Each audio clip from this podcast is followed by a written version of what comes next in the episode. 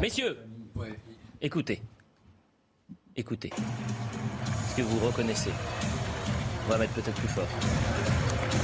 Non? Non? Eric Revel, vous ne connaissez pas? Eh ben, évidemment que c'est du football. Et voilà, c'est l'entrée. Les, les, joueurs du Paris, du Paris Saint-Germain, ils rentrent sur ça. Ouais, ah bah oui, oui, oui. Et pourquoi, pourquoi cette musique Elle a failli disparaître. Ah, elle a failli disparaître, mais dans notre cœur, elle est toujours présente, Eric Revel. Supportez vachement. Moi, je suis supporter de la France. Vous savez que vous êtes très regardé à Marseille, méfiez-vous. C'est pas vrai. Bah, tant mieux, tant mieux. Vive. Je viens de dire que j'étais supporter de la France, le Paris Saint-Germain. Pourquoi on ouvre avec cette musique Messieurs, parce que Kylian Mbappé a dit oui vous m'écoutez pas, vous Si, si, mais. Kylian Mbappé a dit oui au PSG jusqu'en 2025. C'est euh, historique. Il devait partir. Ah, bah écoutez, euh, l'argent dans l'amour, il n'y a pas de. On ne compte pas, d'accord À part si vous voulez compter vos sous. Et c'est vrai que ça coûte beaucoup. on verra ça dans un instant. La minute info. Et ensuite, on en parle juste après.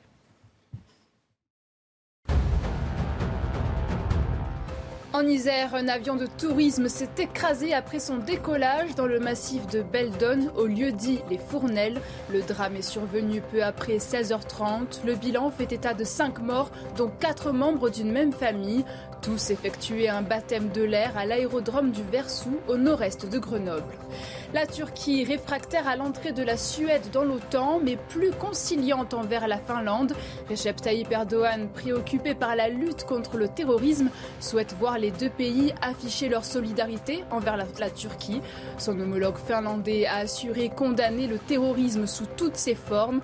Côté Suède, le président turc appelle le pays à mettre un terme à son soutien politique et financier aux organisations terroristes. En rugby, Montpellier qualifié pour la finale du top 14. Lors de cette avant-dernière journée, le MHR a dominé le Racing 92, 22 à 13. Une victoire après quatre défaites consécutives, toutes compétitions confondues. Montpellier est la deuxième équipe qualifiée. Bordeaux-Bègle, en surclassant Lyon 42 à 10, a également validé son billet. Lui-même Voilà pour la minute info. On va présenter nos invités. Mieux qu'une Ligue des Champions, le Paris Saint-Germain s'offre pour l'histoire Kylian Mbappé jusqu'en 2025. Ça, c'est un tournant. Je peux vous dire qu'aujourd'hui, ah ce soir, à partir de 21h, le Paris Saint-Germain est entré dans une nouvelle. Mais j'ai l'impression que ce plateau n'est pas trop euh, football, n'aime pas trop le ballon rond, préfère le ballon politique, la popole politicienne. Non, ça peut être le rugby, ça peut être. Euh, oui, bah, je Mais on parler de ballon. à dire sur Mbappé. Oui. Eric Revel, bonsoir. Merci d'être euh, avec nous. Vous êtes journaliste, directeur de la revue politique à l'hémicycle. Erwan Barrio, Merci d'être avec nous. Bonsoir. Écrivain et conseiller en relations publiques. Alors on dit tout aux téléspectateurs quand on a commencé avec la musique en plaisantant un peu, mais c'est aussi ça la, couleur de Soir Info, qu'on peut parler de choses sérieuses, mais aussi avec un peu d'humour. Et vous pensiez qu'on n'était même pas en direct? Exactement.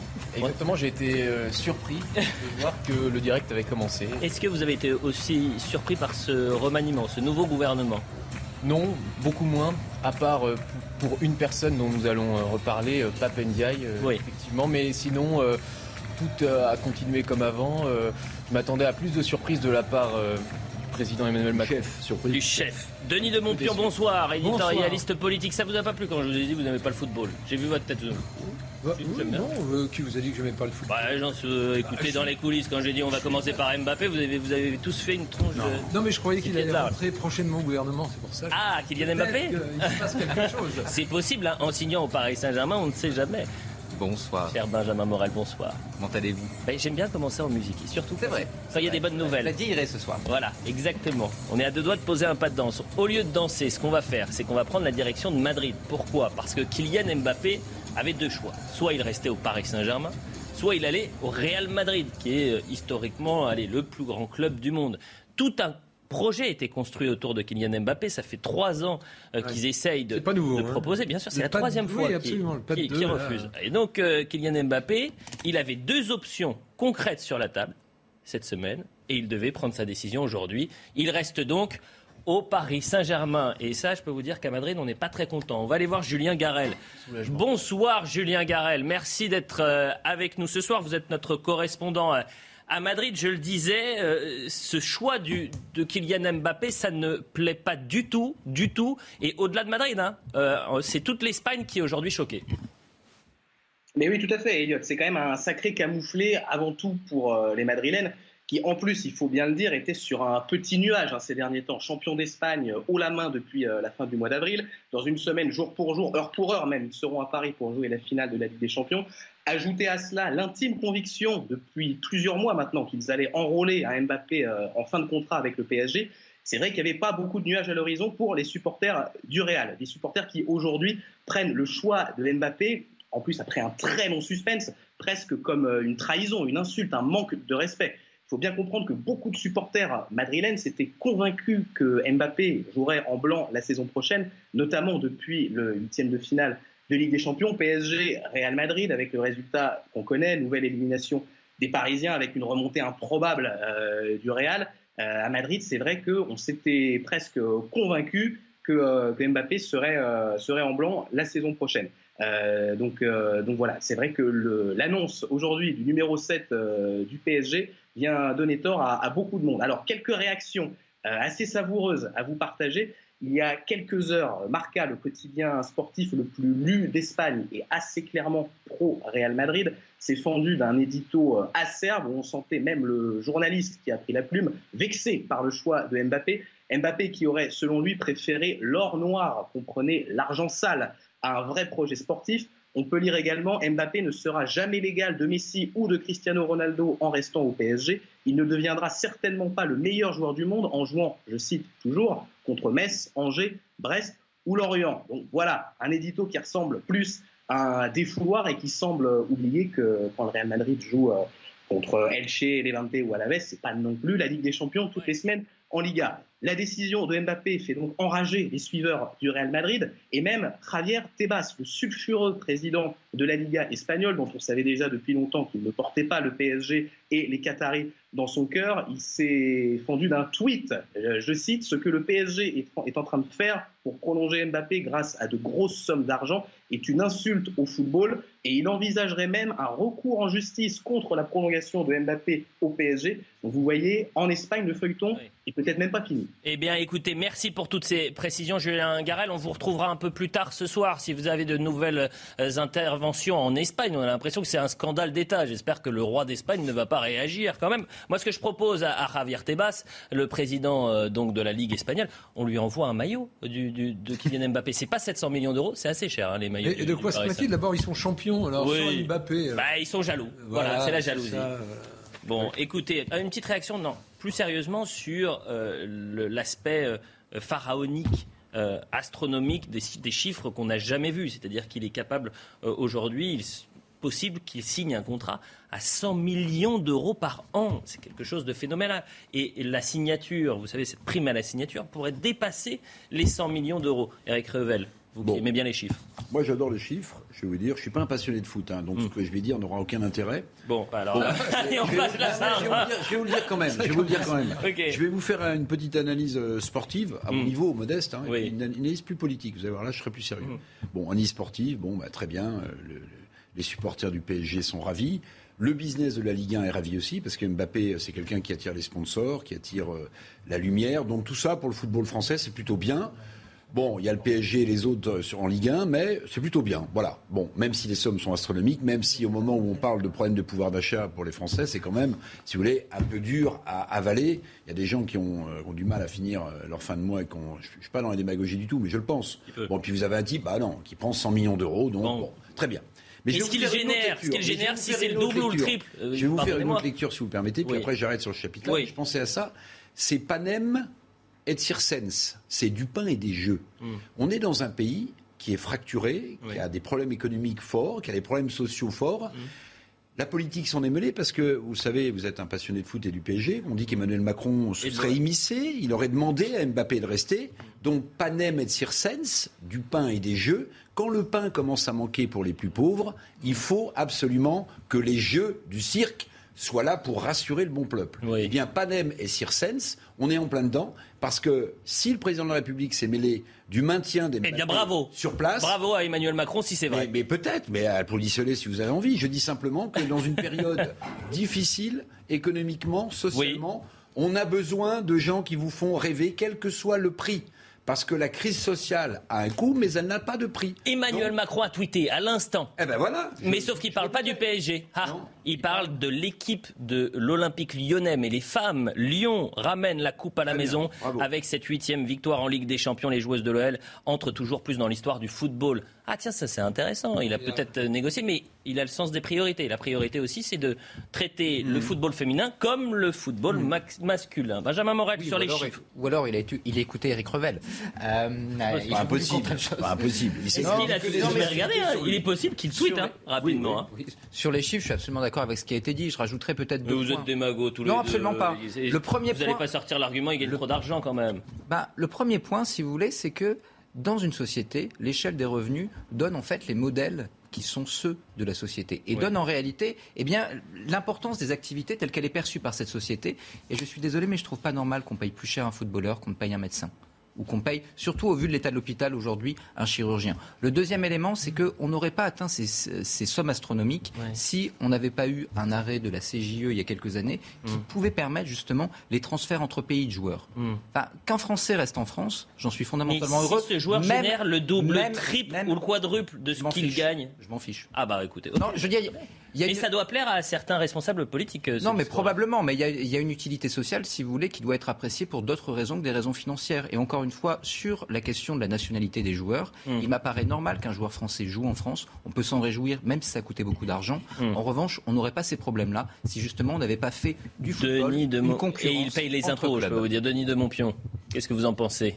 Bah, Ces chiffres, est-ce qu'ils donnent le tournis? Est-ce que, hein, alors on va pas rentrer dans le débat, est-ce qu'un joueur joue trop, gagne trop d'argent On le fait tous les jours? Dans le passé, chaque fois qu'il y a eu des transferts ou des non-transferts, mais que voilà, les, un joueur, un champion a vu euh, ses émoluments augmenter dans les proportions phénoménales, eh bien, euh, voilà, il y a toujours eu ce genre de commentaires. Est-ce que les footballeurs gagnent trop euh, euh, Est-ce qu'ils devraient Mais j'imagine qu'ils payent là-dessus des impôts. C'est mmh. essentiel. Et il y a toujours l'éternel débat de dire le footballeur, il a une carrière limitée dans le temps. Alors, effectivement, on l'a vu avec un gars comme Zidane qui a des reconversions qui sont tout à fait euh, il peut prendre la retraite aujourd'hui, possible. Pardon Aujourd'hui, d'avoir le meilleur joueur français, voire le meilleur joueur du monde, d'avoir l'une des personnalités françaises les plus connues au monde. C'est-à-dire qu'il fait partie de ces gens qui, au, fin fond de l'Asie, de l'Afrique du Sud ou, de, de, la Sibérie, vous avez des gens qui connaissent Kylian Mbappé. Et c'est un modèle pour les jeunes. C'est bien que Kylian Mbappé, qui vient de Bondy, qui représente aussi la méritocratie, euh, qui représente ce symbole euh, de la réussite française, reste à Paris. C'est bien qu'il reste à Paris. C'est bien qu'il reste à Paris. À ce prix-là, je suis moins sûr. Et qui est suivi, évidemment, par 60 millions de personnes, c'est ce que me dit Emmanuel Rupier euh, dans l'oreille. 70 millions de personnes sur Instagram. C'est aussi intéressant de voir sur les réseaux sociaux son influence. Erwan Barrio. Oui, sur tous les domaines, il me semble que le président Macron est dans une logique de rayonnement, c'est-à-dire qu'il y a le rayonnement économique, il faut le rayonnement sportif, et finalement, euh, c'est une sorte de politique par le haut qui est menée en permanence en considérant que les masses, d'un seul coup, euh, voyant qu'il y a Mbappé rayonner, vont se sortir une forme d'identification à leur héros. Euh, un petit peu comme disait Voltaire, le, valet reprend les vices de ses maîtres auxquels il s'identifie. Là, peut-être que les jeunes des cités qui regardent Kylian Mbappé se disent après tout, c'est comme si je m'appropriais ce qu'il gagne et, peut-être qu'ils sont même contents pour lui. Mais le fait est, euh, comme euh, ça vient d'être dit, que le, prix du pain va continuer à augmenter et que quand le prix du pain augmente, eh ben, on se reporte sur les jeux. Voilà. Vous avez aimé mon panem mais Absolument, j'allais dire la même chose. Ah bah, j'allais dire la même chose que vous, euh, cher ami. Mais moi, je n'allais le dire qu'en français et pas en latin. la question, c'est ah bah, le crime de lèse-majesté, vous avez parlé en latin. ça ne va On n'enseigne plus le latin. C'est pas possible, Benjamin Morel, vous vouliez réagir Oui, non, simplement, avec combien, avec cette somme, combien vous achetez de miches de pain? Ah bah écoutez, ça en fait beaucoup. On pourrait faire une, provocation, une petite bah J'aime bien vous provoquer. C'est dur de dire ça. C'est dur de dire ça pour Kylian Mbappé. Moi, je, pour vous dire, vous connaissez la philosophie de Kylian Mbappé. C'est un homme qui depuis gamin rêve d'aller au Real Madrid, qui sur dans, dans sa chambre avait des posters des plus grandes stars du Real Madrid, qui est allé euh, à Madrid rencontrer les joueurs. Parce qu'il est profondément français. Voilà ce qu'il y a, et qu'il est profondément parisien. J'en suis sûr. C'est pas une question d'argent. Mais vous êtes démago. Bon, on change de sujet. Voilà on a un mauvais au bout d'un moment. Vous, n'avez pas que seulement le sport. C'est 100 millions net d'impôts. Moi, je commence à, vraiment douter. Peut-être que sur ce plateau, il y a cinq personnes, il n'y a qu'un seul cœur autour de Vraiment, et, je m'en inquiète. Je vais vite qu'on, faut vite qu'on change de sujet puisqu'il est 21h15. Tant mieux. dirons-nous tant mieux, puisque euh, ce sera l'heure de la Minute Info. Et puis Kylian Mbappé, j'en parlerai avec des journalistes de sport qui, eux, gardent le sens des responsabilités. La Minute Info. Dans l'est de l'Ukraine, à Bakhmut, une ligne de front qui s'étend sur environ 145 km a été lourdement bombardée ce jeudi. Immeubles éventrés, débris au sol, des dégâts impressionnants, mais aucun mort n'a été recensé. Élection législative en Australie, victoire pour le travailliste Anthony Albanese face à Scott Morrison. Le nouveau Premier ministre promet de transformer l'Australie en superpuissance des énergies renouvelables. Les Australiens ont voté pour le changement en mettant fin à 9 ans de gouvernement conservateur. Un résultat salué par Boris Johnson ou encore Jean-Yves Le Drian.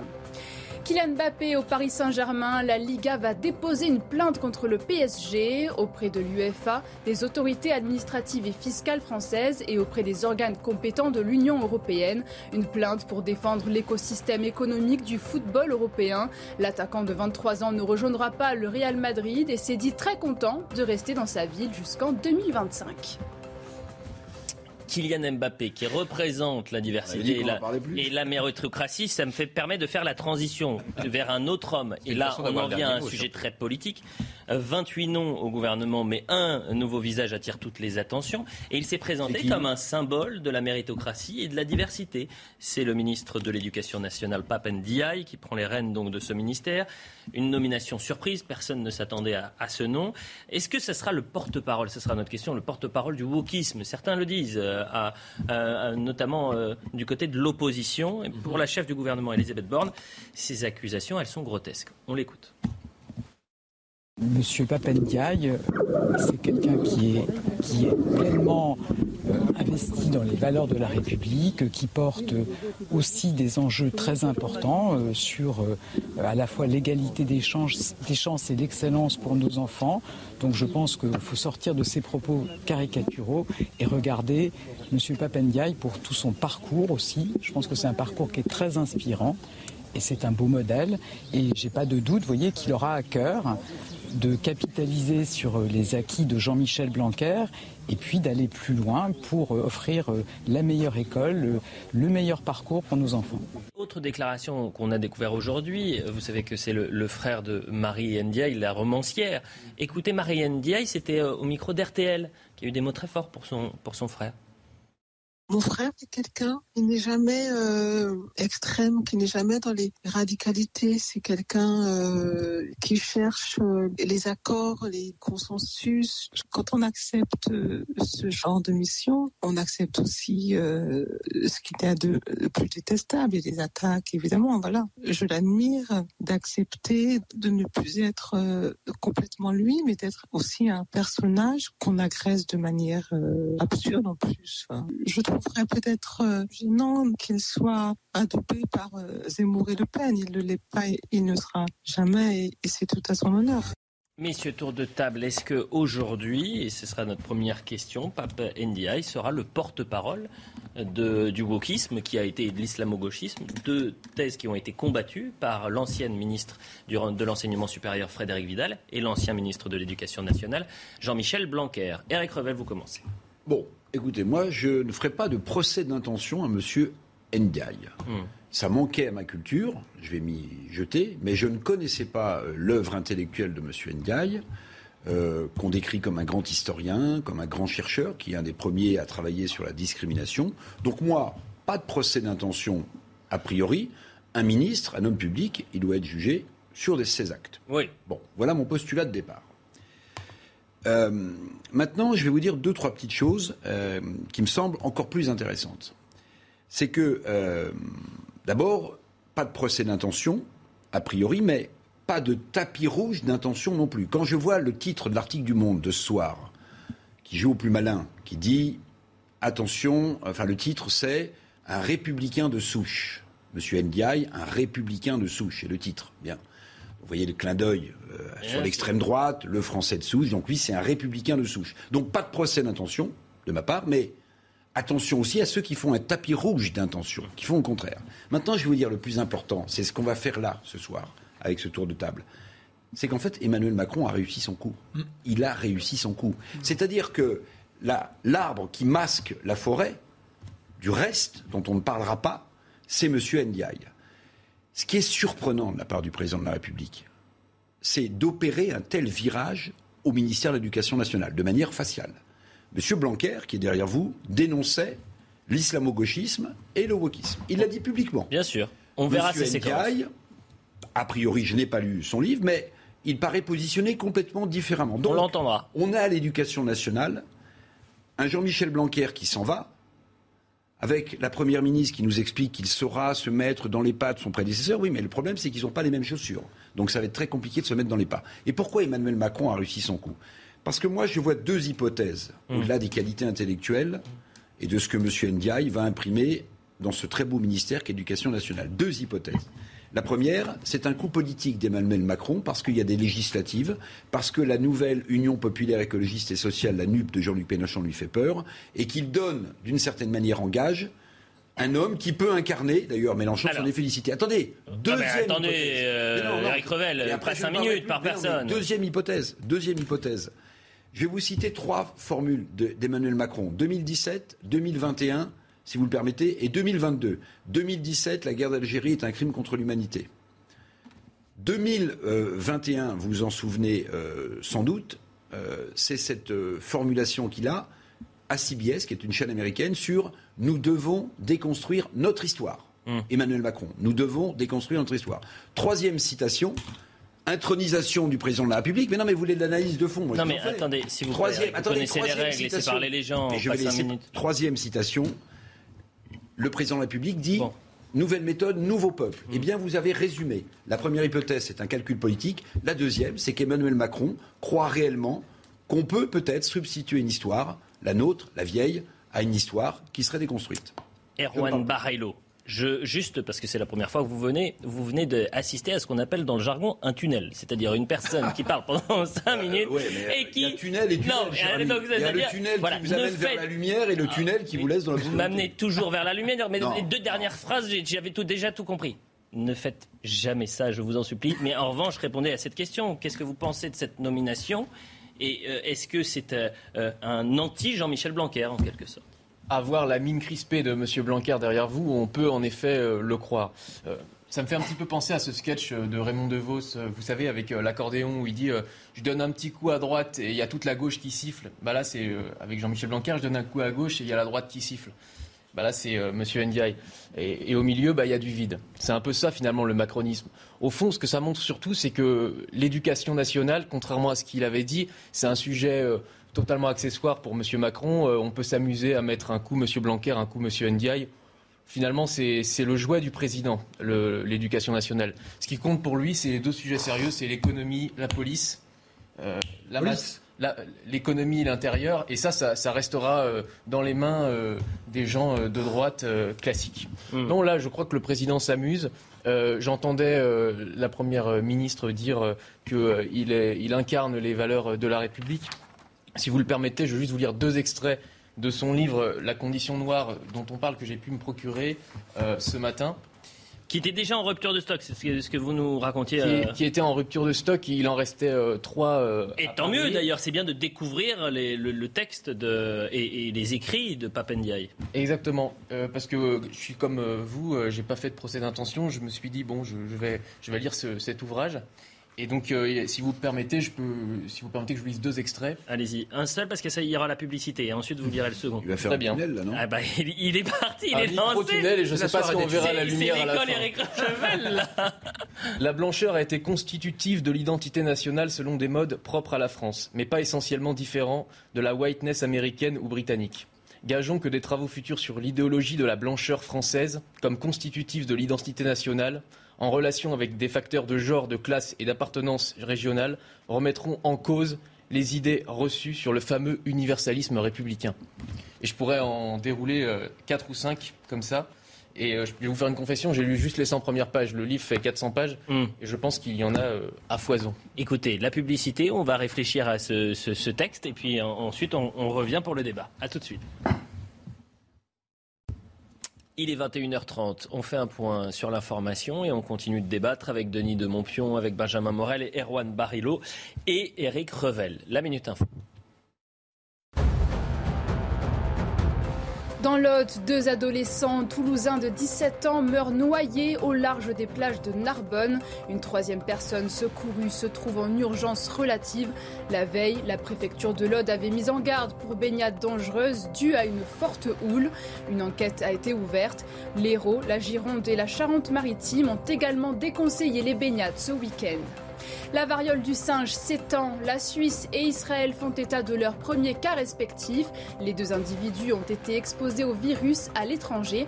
Plusieurs pays nord-américains et européens, dont la France, ont eux aussi recensé des cas. Cette maladie, habituellement endémique en Afrique de l'Ouest, se guérit spontanément. Au Bangladesh, 2 millions de personnes isolées après des inondations. Ces intempéries inédites depuis près de 20 ans dans le nord-est du pays ont fait au moins 10 morts depuis le début de la semaine.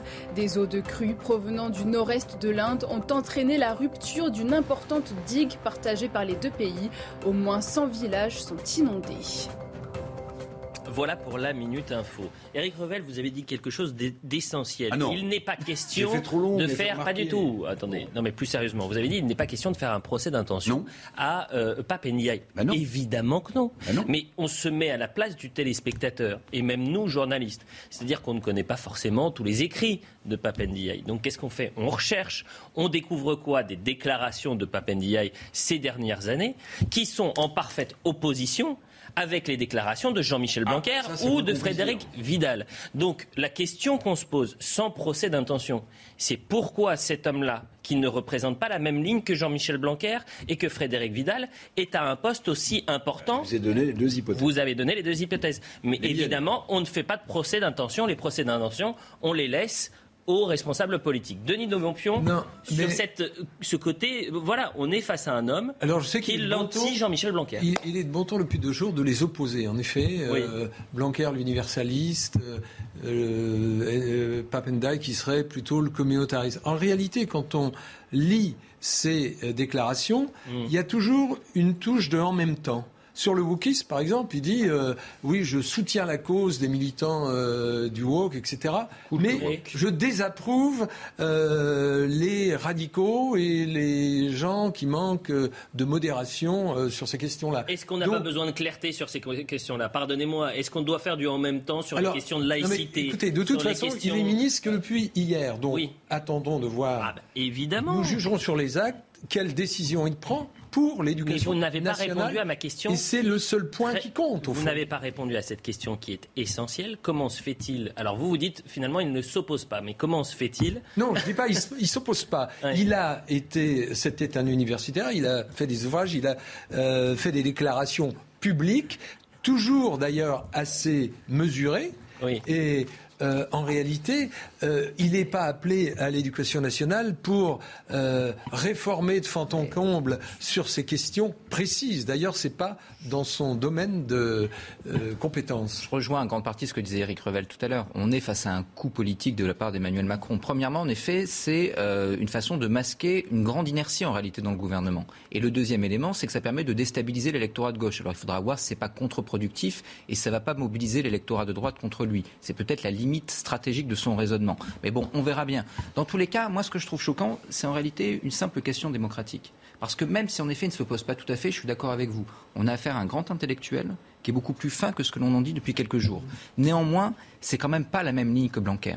Or, quand vous votez en tant qu'électeur d'Emmanuel Macron euh, il y a un mois, bah, vous votez pas forcément pour un programme ni même que pour un homme. Vous votez surtout pour des lignes politiques, des grandes lignes. Ces lignes-là, elles engagent votre vote. C'est une forme de contrat de confiance que vous faites avec l'élu quand vous votez. Mm. Or là, vous avez un changement à 180 degrés de la ligne. Mm. Et donc, à partir de là, démocratiquement, je trouve que quand même ça interroge le en même temps à des limites. Écoutons Jean-Louis Burlange, qui est Bourlange, qui est député modem des Hauts-de-Seine. Et c'est intéressant de voir que euh, Papendiaï ne fait pas l'unanimité au sein euh, de la majorité. Alors, il n'est pas contre Papendiaï, et d'ailleurs, c'est très bien ce qu'il dit. Il dit c'est une personne qui est euh, éminemment brillante, que un, un, historien reconnu. Mais attention, le wokisme et euh, l'islamo-gauchisme sont euh, deux, choses qu'il faut combattre. Voilà ce qu'il dit, on l'écoute. La nomination euh, de M. Papendai pose problème. non, pour, pas du pour vous, elle pose problème Elle pose problème, non pas du tout en lui-même. C'est une personnalité remarquable, euh, extrêmement respectée, un très grand intellectuel, un très grand universitaire.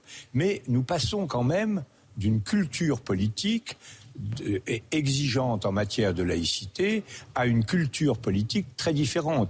Moi, je suis de ceux qui sont très sensibles au danger du wokisme, au danger de la cancel culture, peut-être parce que je suis moi-même un enseignant d'origine, euh, je n'ai pas honte de la culture dans laquelle j'ai été élevé, même si je crois qu'il faut évidemment accueillir les cultures nouvelles, et je ne voudrais pas que les valeurs fondamentales de laïcité et la liberté, euh, la liberté de l'esprit, euh, ne soient pas défendues avec la même énergie.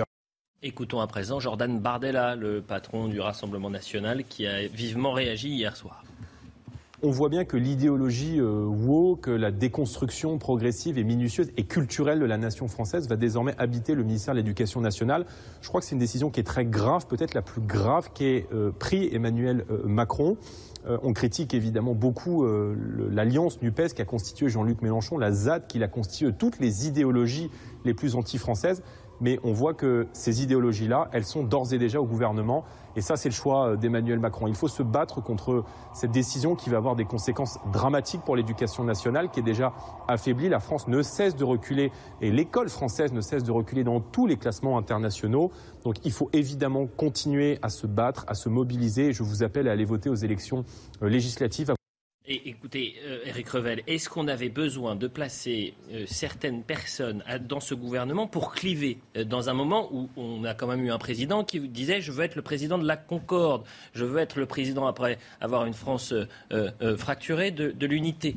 Bah, La réponse est dans votre question, cher ami, non. On avait besoin au contraire de rassembler. Mais où je voudrais insister sur un point quand même, c'est que on a un pays qui s'est communautarisé. Vous êtes d'accord? On a un pays euh, qui est traversé par euh, la déclaration de Gérard Collomb il y a quelques années. On sera plus côte à côte, on sera face à face. Donc on a un pays qui se communautarise. On a un pays qui se fissure socialement, économiquement, religieusement. Bien. Et le président de la République nomme un intellectuel de grande capacité, mais non pas pour rassembler ou pour essayer de combler ce type de fissures, mais au contraire avec le potentiel risque que ça exacerbe ces fissures.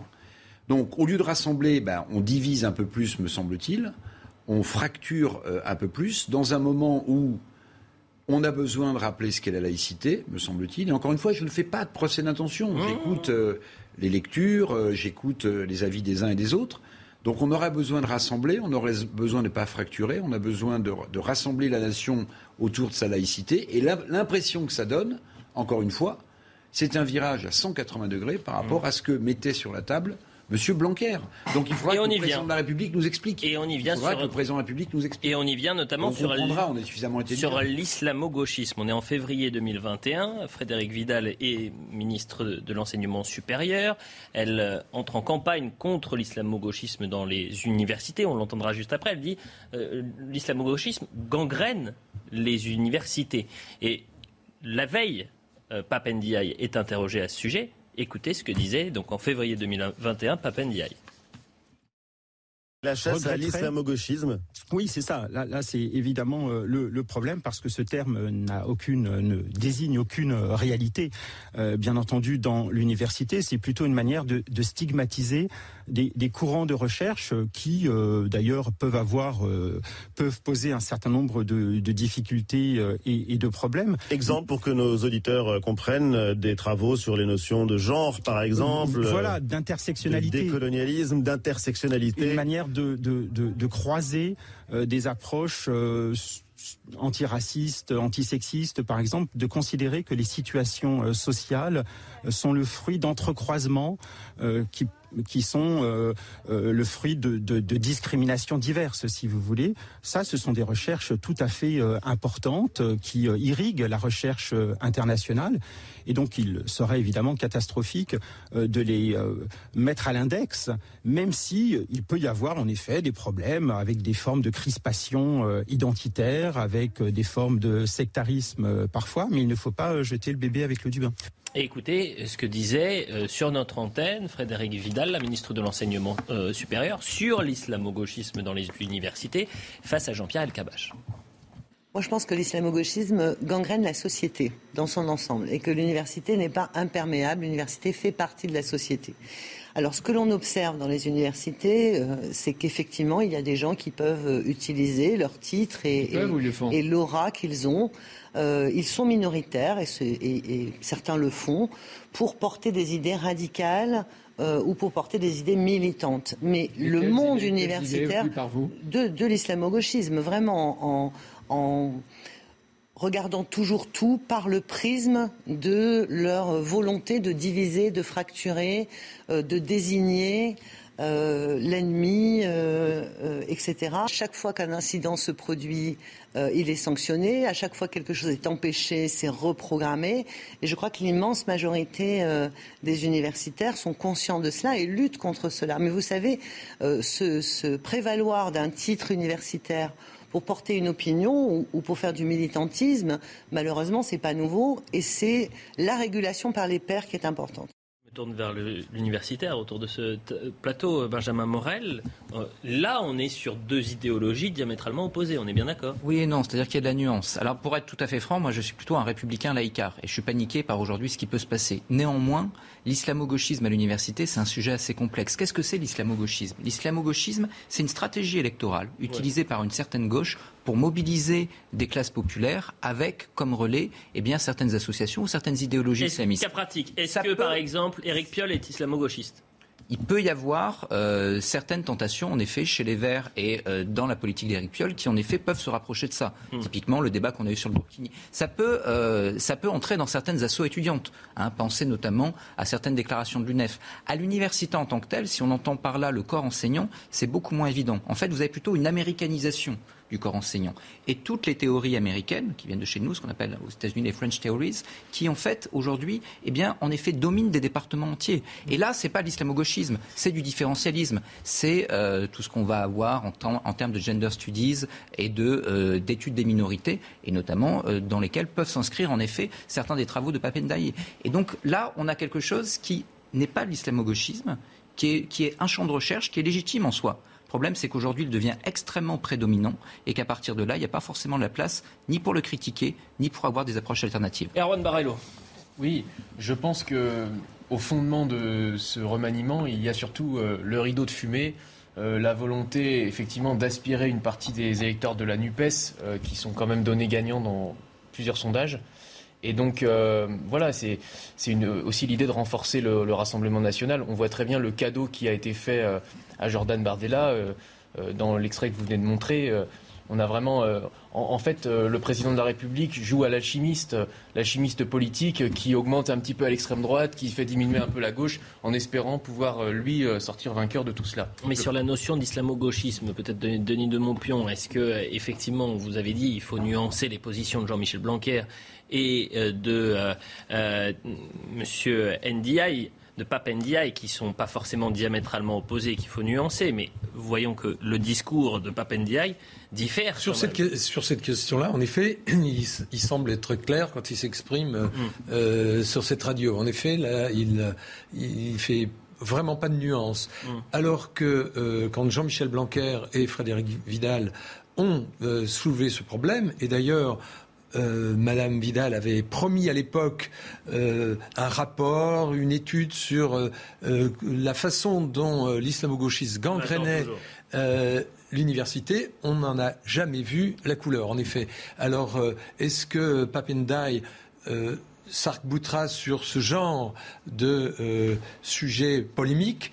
Euh, c'est peut-être pas euh, certain parce que d'ailleurs, euh, rappelons que lors de la passation de pouvoir avec Jean-Michel Blanquer, il a rendu hommage à Samuel Paty. Oui. Les deux ont rendu hommage. À oui, mais enfin que lui-même ait mentionné Samuel Paty décapité par un islamiste radical, c'est quand même un signe. Mm. Et on peut peut-être faire crédit à Elisabeth Borne quand elle déclare que c'est un homme qui a responsable et qui évidemment euh, va, arrive pas. Un homme qui a des idées, mais qui a la responsabilité de son le poids de la République sur les épaules. De indépendamment de ça, c'est vrai que euh, Emmanuel Macron fait un coup parce que euh, que vise-t-il aujourd'hui? Évidemment les législatives et il cherche une majorité claire à l'Assemblée. Aujourd'hui, il n'est pas certain, malgré euh, certains sondages, euh, que ce soit le cas. Et évidemment, il, il va se bagarrer pour ça. 21h45, le point sur l'information, messieurs. Moscou évoque un échange de prisonniers ukrainiens Azov contre un proche de Vladimir Poutine. Il s'agit de Viktor Medvedchuk, 67 ans, un politicien et riche homme d'affaires ukrainien réputé proche du président russe. L'homme a été arrêté mi-avril en Ukraine alors qu'il était en fuite depuis le début de l'offensive du Kremlin fin février. Aux États-Unis, dans le nord du Michigan, une tornade a frappé durement hier après-midi la petite communauté de Gaylord. Véhicules renversés, toitures de bâtiments arrachées, lignes électriques détruites. Au moins deux personnes ont été tuées et une vingtaine blessées. En Afghanistan, des présentatrices télé défient l'ordre des talibans. Sur les chaînes de télévision afghanes, des femmes sont passées volontairement à l'antenne sans se couvrir le visage. Depuis leur retour au pouvoir l'année dernière, les talibans ont imposé une série de restrictions insidieuses à la société civile, dont une grande partie vise à limiter les droits des femmes, avec par exemple le port obligatoire de la burqa. Voilà pour la minute info. Vous vouliez rajouter quelque chose, oui, non, ah, sur cette notion d'islamo-gauchisme qui est combattue par Jean-Michel Blanquer et Frédéric Vidal, qui a été combattu. Est-ce qu'il paye justement ce combat-là? Il paye en partie ce combat-là parce que probablement, est-ce que vous avez une volonté de changement de braquet, puis de stratégie de captation de l'électorat de Jean-Luc Mélenchon, ou en tout cas de désactivation, de pousser une partie de cet, électorat dans l'abstention? Après, il y a une autre stratégie qu'il quand même faut avoir, euh, qu'il faut avoir en tête. C'est une stratégie de réforme de l'éducation. Ça va être l'un des grands éléments du programme d'Emmanuel Macron, et on sait que les profs sont vent debout contre la réforme qui est envisagée par Emmanuel Macron. Quand vous écoutez, j'ai pas mal d'amis enseignants assez woke dans le secondaire, eh bien ils vous disent tous que c'est une, c'est une nouvelle merveilleuse. Eh Et donc là, pour le coup, vous désactivez potentiellement des grèves, des difficultés, alors que le fond du dossier, ça ne va pas être la laïcité pour Papendaï, ça va être la reconstruction. Mais dans les actes, ça, ça va être très intéressant. on va lui dire, Monsieur Ndaya, vous êtes pour ou contre l'écriture inclusive? Je ne sais pas s'il a répondu sur cette question-là. Ah. Il était complètement contre, Jean-Michel Blanquer. Oui, mais euh, là, si vous voulez, ça ne va pas être un sujet qui va se poser pour lui. Ah le bah, vrai sujet, ça va être l'architecture de l'éducation. et là, pour le coup, il est un très bon élément pour désactiver les oppositions. Pardonnez-moi, mais euh, euh, on est d'accord que c'est un grand penseur, que c'est un grand historien. Mais quelle expérience il a en tant que professeur dans un lycée ou dans un collège? Alors, en effet, aucune. Un, que va-t-il faire face aux 850 000 professeurs? Que va-t-il dire aux 12 500 000 élèves? Elliot, vous portez, vous posez la bonne question. La réalité, c'est que, comme beaucoup de ministres, il ne maîtrisera pas tout à fait les armes de son ministère. Hmm. C'est-à-dire que comme beaucoup de ministres, en réalité, c'est le cabinet qui va gouverner. Parce que, pas parce qu'il est incompétent, mais parce qu'en réalité, euh, si vous n'avez pas, si vous n'avez pas, non, le cabinet ministériel, si vous n'avez pas la maîtrise totale du rouage de votre administration, vous ne la contrôlez pas, et c'est encore plus difficile au ministère de l'Éducation nationale.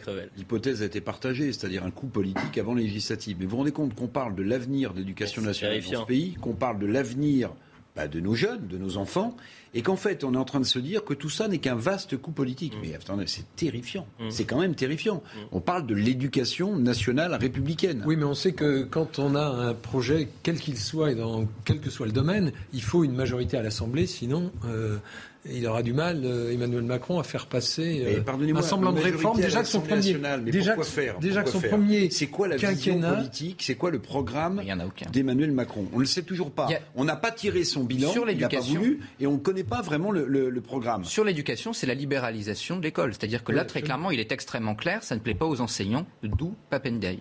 On avance un tout petit peu. Une dernière réaction sur Papendiaï. Déclaration de Papendiaï. On est euh, en juin 2020. Et là aussi, c'est intéressant puisque sa position euh, n'est pas en adéquation avec euh, la position du ministre de l'Intérieur, Gérald Darmanin, qui est apprécié des forces de l'ordre, qui se bat pour qu'on arrête de dire violence policière. Qu'on parle de violence de policiers, qu'on parle de balvure policière, mais d'envisager que la violence est systémique dans la police, c'est, ça fait le jeu évidemment des, extrêmes et surtout ça met en difficulté les forces de l'ordre. Les, policiers ont besoin d'être soutenus. Écoutez ce que disait en juin 2020 euh, Pape Ndiaye après euh, le drame de George Floyd aux États-Unis qui s'était exporté en France. L'attitude de déni en ce qui concerne les violences policières en France est, tout à fait classique et depuis longtemps. Il y aurait des violences policières aux États-Unis. En France, il n'y en a pas, puisqu'on vous dit qu'il n'y en a pas. Et d'ailleurs, nous sommes en République. C'est à peu fort. Vous dites qu'il y a déni, quoi. Il y a déni des autorités françaises. Il y a un déni qui commence à s'effriter. D'ailleurs, on a entendu le ministre de l'Intérieur hier reconnaître quand mhm. même qu'il y avait des problèmes alors même qu'il y a des travaux, des études. Le défenseur des droits a parlé de discrimination systémique à propos des policiers du 12e arrondissement. Donc il y a quelque chose qui est en train de se passer en France. On ne peut plus simplement renvoyer cette question à un autre pays comme si nous, nous étions miraculeusement protégés euh, d'une réalité qui est pourtant euh, évidente, euh, qui est celle d'une partie de la jeunesse française, les contrôles aux faciès, les difficultés avec la police, parfois les violences. Erwan Barilo, il va être quand même sportif le premier conseil de ministre. J'espère que euh, M. Ndiaye ne sera pas à côté de Gérald Darmanin, puisque là encore, c'est deux visions euh, qui s'opposent. Certes, le président de la République avait, avait l'habitude. Avec le président de la République, effectivement, euh, parlait de violence policière chez nos confrères de Brut. Mais c'est une notion qui n'est peut-être pas en adéquation avec ce que pense une majorité de Français. Ça rappelle un petit peu Taubira Valls sous le quinquennat de François Hollande. C'est-à-dire qu'en fait, voilà, le en même temps aboutit euh, à cet affreux mélange finalement où on rassemble euh, de Nicolas Sarkozy à droite jusqu'à euh, Pape Ndiaye à l'extrême gauche. Et finalement, on prend non plus seulement les, deux, les deux bouts de l'omelette, mais tout, le, tout le centre de manière très très large. Mmh. Mais oui, pour, pour revenir sur M. Blanquer, en fait, il avait cristallisé une telle haine de la part d'un certain nombre de syndicats d'étudiants que effectivement euh, le président de la République a dans l'idée que euh, en décapitant euh, l'éducation nationale et en remettant une nouvelle tête avec le même projet, euh, la pilule passera mieux. Et je pense qu'au fond, il n'a pas tout à fait tort du point de vue de la stratégie politique. Avançons un tout petit peu à droite. Bonjour, la déception. Vous avez quand même euh, certains ténors qui ont euh, franchi le Rubicon, qui ont décidé de rejoindre, de passer des républicains vers la République en marche pour faire barrage au Rassemblement national. C'était ça l'idée et on les cherche euh, au sein du gouvernement. La trahison ne paye pas toujours. Éric Ciotti, il n'est pas présent. Euh, Renaud Muselier, il bah, Ciotti, pas... Non, mais Ciotti, euh, Ciotti. Euh, pardonnez-moi, Christian Estrosi. Falco. Christian Estrosi, pardonnez-moi. Éric Woerth, c'est pour ça que Éric Woerth, il est l'homme de Chantilly. Alors, on, peut dire quand même qu'il faut attendre la fin du second tour des, législatives. Peut-être qu'il y aura un nouveau remaniement, mais pour l'instant, Éric Woerth, Renaud Muselier, Christian Estrosi, ils sont pas dans le ministre dans un ministère. Ils sont peut-être en train de nous regarder. Donc on, les salue, bien évidemment. Euh, euh, Elodie Huchard qui nous explique tout à ce propos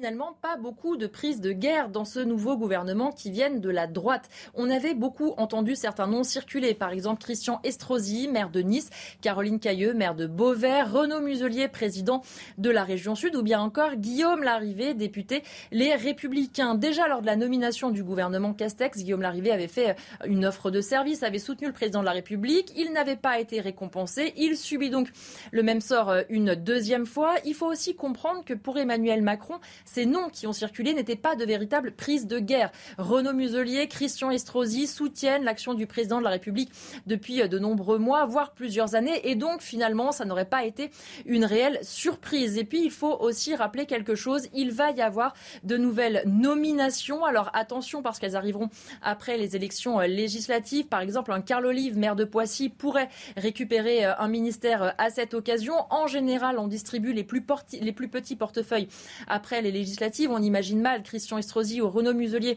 euh, changer leur siège juste pour un petit ministère, entre guillemets. Et puis surtout, ils expliquent certains qui ne veulent pas être ministres. C'est le cas de Renaud Muselier. Il l'a assuré sur les réseaux sociaux. Certains le félicitant déjà de sa nomination qui n'a pas eu lieu. Il expliquait, je le cite, je rappelle que je ne souhaite pas être ministre. J'aiderai Emmanuel Macron et Elisabeth Borne, mais en tant que président de région. Quelle déception, Eric Revel, non? Alors, je vais être tout à fait honnête et avoir de la mémoire. Euh, c'est vrai que Christian Estrosi, dans le camp des Républicains, avec donc pour Nice, avec Hubert Falco, maire de Toulon, et le président de la région PACA, Renaud Muselier, ont été quasiment les premiers à soutenir Emmanuel Macron. Mm. Bon, donc vous vous dites, Elliot, un soutien, ça mérite un cadeau au bout du compte. Mais pour être tout à fait honnête avec Christian Estrosi, il a dit il y a quelques semaines qu'il ne souhaitait pas quitter la mairie de Nice. Je l'ai entendu, je l'ai lu. Alors, deux choses l'une. Ou bien il savait qu'il n'obtiendrait pas le ministre qu'il souhaitait, le ministère qu'il souhaitait. On parlait pour lui du ministère de l'Intérieur. Ou bien euh, bah, il a un attachement évidemment à cette ville de Nice et euh, il a préféré euh, y rester. Maintenant, Hubert Falco, il a toujours eu des, des postes un peu subalternes quand même à l'époque de, Nicolas Sarkozy, où il a été ministre des, anciens combattants, si ma mémoire est bonne. Bon, Renaud Muselier a été secrétaire d'État aux affaires européennes ou aux, affaires étrangères. Bon. Alors vous me dites, grande déception, c'est ça, hein, grande déception pour les hommes du Sud. Bon. Mm. Euh, en tout cas, il s'était mouillé, il s'était mouillé, il s'était mouillé. Ils avaient appuyé à chaque fois qu'Emmanuel Macron est venu à Nice, évidemment. Il y avait de la fanfare, il y avait de la tenue et il y avait du soutien. Mm. Est-ce que en politique, on peut simplement se contenter d'avoir au bout du compte quelque chose quand on soutient? C'est aussi une question qu'on peut se poser. Bien sûr. Mais vous êtes tellement habitué à ces politiques qui, qui, soutiennent et qui tendent la main en même temps, mon cher Elliot, que vous attendiez à ce que les noms cités euh, des ministères importants, c'est ça. Hein. Et finalement, c'était Damien Abad qui a récupéré le ministère des Solidarités. Il est 21h50, on prend une petite page de publicité, on revient dans, un instant. Est-ce que vous avez entendu la déclaration de, euh, de Jean-Yves Le Drian aujourd'hui à propos du Premier ministre australien? Mais formidable. Il n'est plus chef de la diplomatie. Il n'est plus. je vous le fais découvrir après la ah publicité. Extraordinaire. Il parle de sous-marin. oui, mais voilà, regardez. Pire.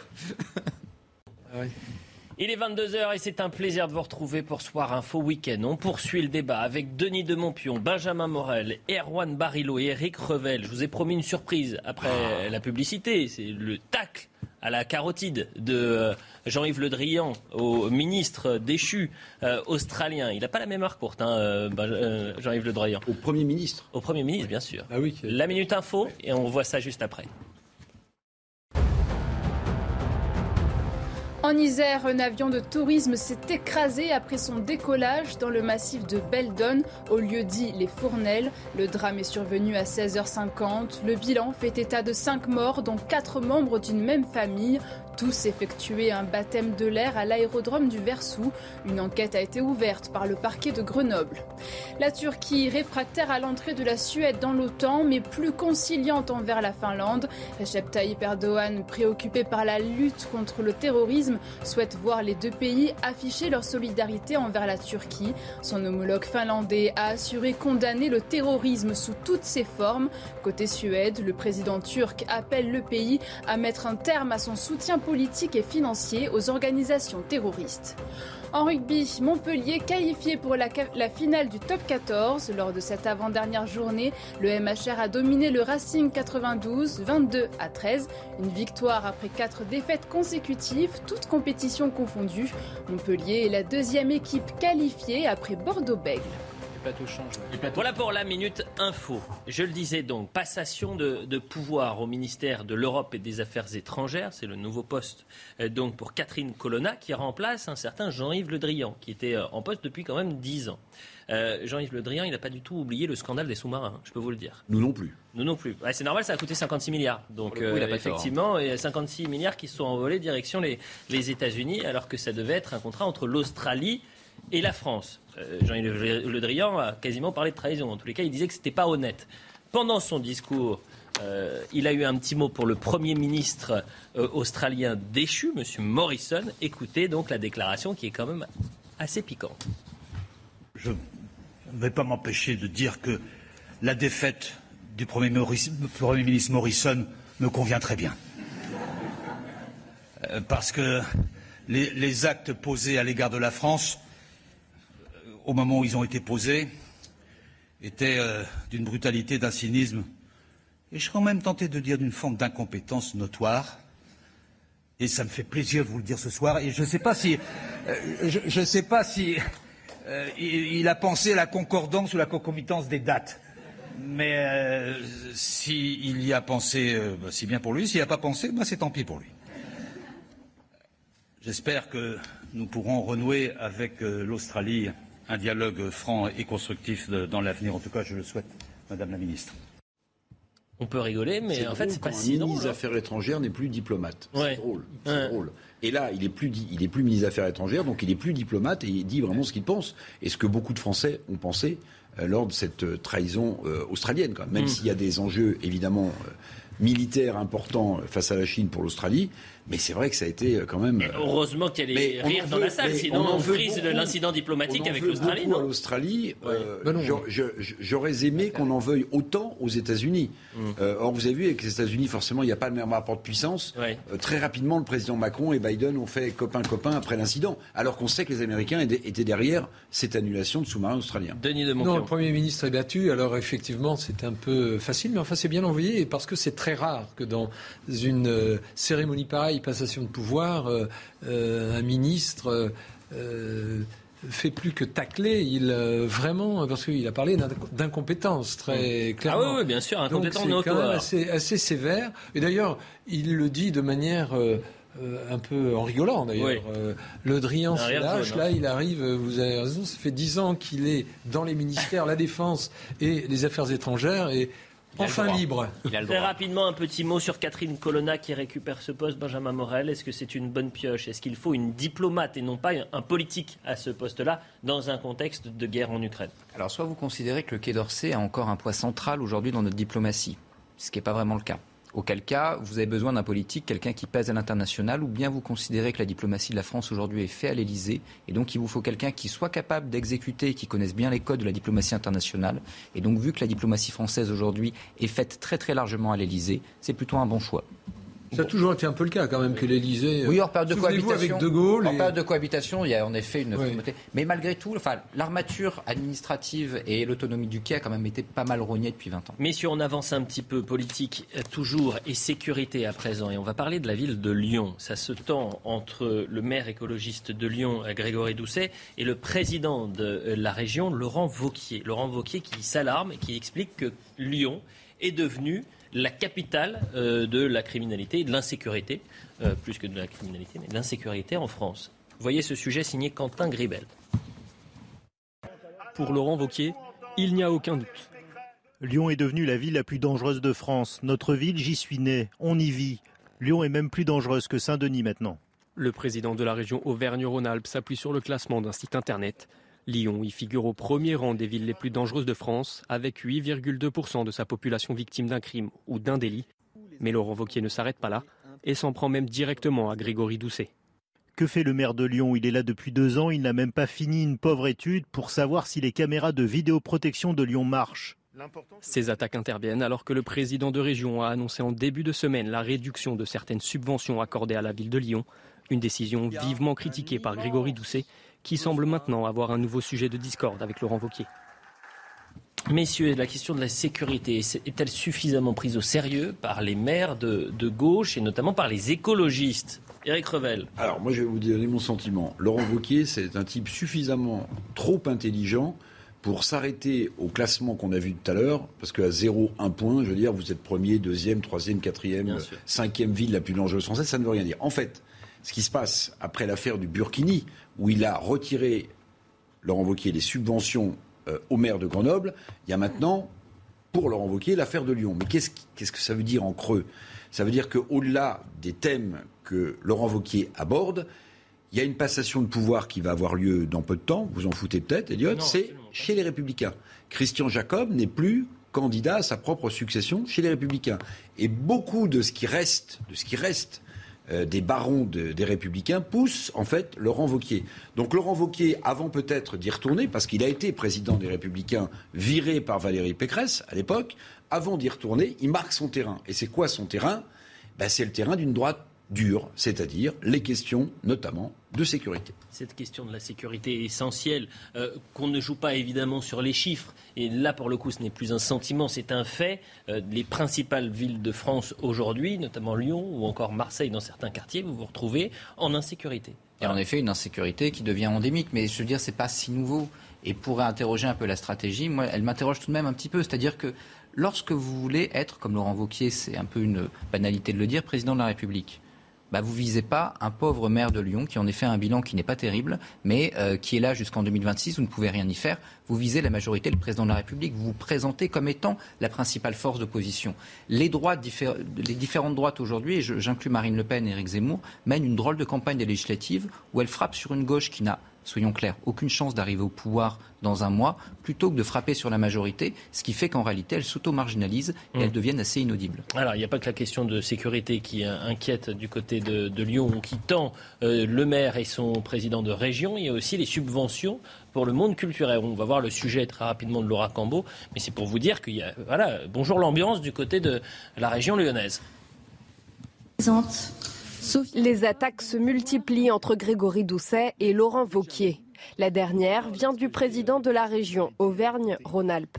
Ce qui me dérange avec Grégory Doucet et son équipe d'extrême gauche, c'est que ceux qui ne sont pas d'accord avec eux, immédiatement ils les traitent de fascistes. Je n'aime pas les tartuffes en politique. À l'origine des tensions entre le républicain et l'écologiste, la suppression par la région de subventions culturelles pour Lyon. Des aides d'un montant total de 2 millions d'euros qui devraient être supprimées dès la semaine prochaine. À cette annonce, Grégory Doucet tire à boulet rouge. Attaquer la culture, c'est par ça que commencent tous les régimes fascistes. Sur Twitter, il explique. La Villa Gilet perd un tiers de ses ressources.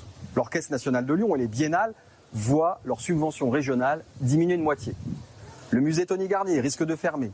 Laurent Wauquiez est accusé de faire du règlement de compte politique contre ses opposants.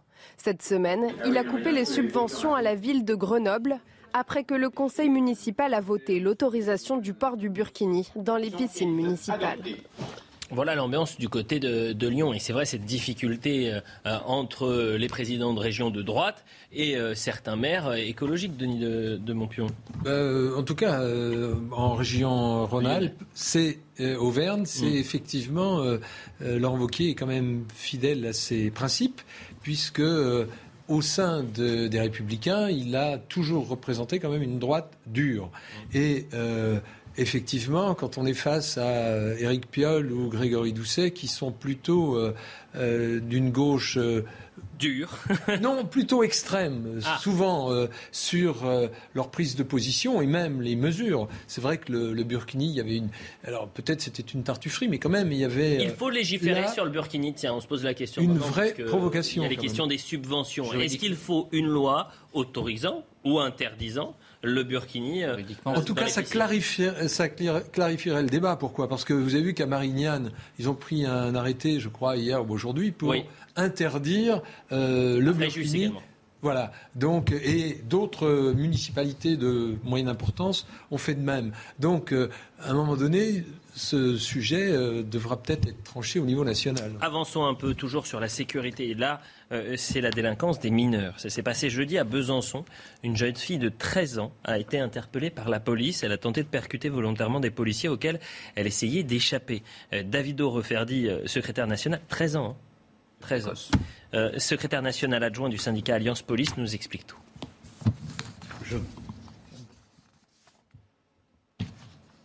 Alors on va peut-être euh, l'écouter. Euh, Davido Reverdi, est-ce qu'on peut l'écouter? Je rappelle juste le contexte. Donc c'était jeudi. Il y avait, elle était connue des services de police. Je crois qu'on a retrouvé dans sa voiture deux couteaux. On écoute donc Monsieur Davido Roverti. À Besançon, dans le secteur planoise, un quartier de reconquête républicaine bien connu de nos services, euh, nos collègues sont appelés pour une voiture faisant du gymkhana, des dérapages devant un, établissement scolaire. Ils intiment euh, l'ordre au, conducteur et à la conductrice principalement de, s'arrêter. Euh, elle refuse, elle manque de les, de les renverser et finalement elle est stoppée par le flot de circulation. Là, on leur demande de baisser la vitre et de sortir. elle refuse une nouvelle fois. On est obligé, nos collègues sont obligés de casser la vitre pour extraire du véhicule les, deux, les deux chauffardes. Euh, voilà, il s'avère, après la surprise, c'est que la conductrice a 13 ans et la passagère a 14 ans. Fort heureusement, ils n'ont pas sorti leur arme de service, euh, alors qu'ils auraient pu être en légitime défense. Et là, ça aurait pu être également dramatique. Vous avez entendu la fin. Et c'est peut-être ça le plus important, parce qu'il y a mm. l'âge, mais il y a le contexte. Qu'est-ce qu'on fait? Qu'est-ce que les policiers doivent faire face à une personne de 13 ans, une enfant de 13 ans, qui fonce sur les forces de l'ordre, et donc les policiers qui n'utilisent pas leur, leur arme? On a évité un, drame. Hein. Le vrai sujet, si vous voulez, c'est comment est-ce qu'une, euh, comment est-ce qu'un enfant de 13 ans, parce que c'est un enfant à 13 ans, peut être amené à considérer que ce type d'acte est possible? Et là, on parlait tout à l'heure de l'école. Il y a un vrai sujet. Elle est déscolarisée. Oui, mais il y, a un vrai sujet justement, à la fois sur la déscolarisation, sur la présence de l'autorité à l'école. C'est-à-dire que si vous n'inculquez pas l'autorité dès l'enfance, dès la maternelle, dès la primaire, si vous avez des écoles qui sont dysfonctionnelles, des gamins qui sont déscolarisés, etc., eh bien, vous avez une autorité qui n'est pas inculquée. Et si elle n'est pas inculquée, ensuite, vous avez des adolescents qui deviennent des adolescents violents. Il y a un chantier sur l'autorité à l'école, et il y a un chantier ensuite sur la primo-délinquance, comment est-ce qu'on la sanctionne extrêmement rapidement pour justement que l'autorité soit libre. L'idée, ce n'est pas d'envoyer les gamins en prison, c'est de faire que quelques mois après l'infraction, il puisse y avoir une sanction. Et la maison les maisons de redressement? Ah, pourquoi pas Mais le, problème est, encore une fois, pas dans le. L'important, c'est la célérité de la sanction. Le hmm. problème aujourd'hui, c'est que quand vous avez un gamin qui fait euh, une bêtise, il faut attendre parfois deux ans avant que la sanction tombe. Deux ans quand vous êtes jeune, c'est une éternité, et donc l'autorité n'est pas intériorisée. Non, mais indépendamment de ça, il y a une question centrale qui se pose. Où sont les parents? Une, enfant qui a 13 ans, évidemment, il est mineur, c'est dit et redit.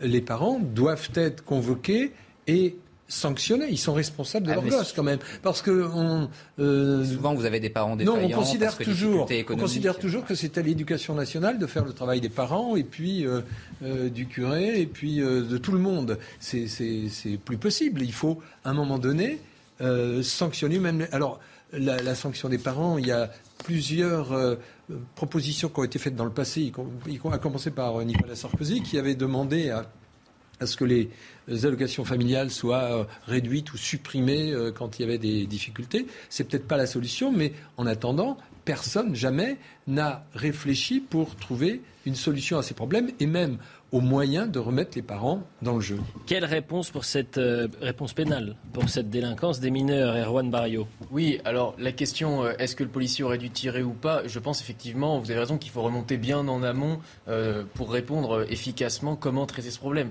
C'est plus heureusement qu'il n'a pas tiré. Heureusement qu'il n'a pas tiré, mais est-ce qu'il doit tirer ou pas hein. Non, mais si on commence à être dans l'outrance de est-ce qu'il doit tirer, qu'est-ce qu'il faut faire, est-ce qu'il faut tous les mettre en prison pas, ça, on dit qu'il y a un drame a été évité et bravo aux forces de l'ordre qui n'ont pas euh, tiré. Mais dans ce contexte-là, on sent que la situation peut être explosive et dramatique. La situation, il faut la régler, comme vous l'avez dit, en amont. effectivement, je pense que euh, euh, ce, qui peut être envisagé, c'est une pension très stricte pour ces, gamins-là qui doivent retourner dans le giron de la République et qu'on on ne peut pas les laisser comme ça sur le bord du chemin. Et les parents, je ne pense pas que la, sanction économique soit, soit la bonne, puisque comme ça vient d'être dit, euh, la plupart sont déjà euh, dans la misère et rajouter de la misère à la misère, en général, ça ne fait pas tellement euh, ça fait pas tellement le compte. Donc je pense que la solution, c'est de reprendre ces gamins dans le giron de la République.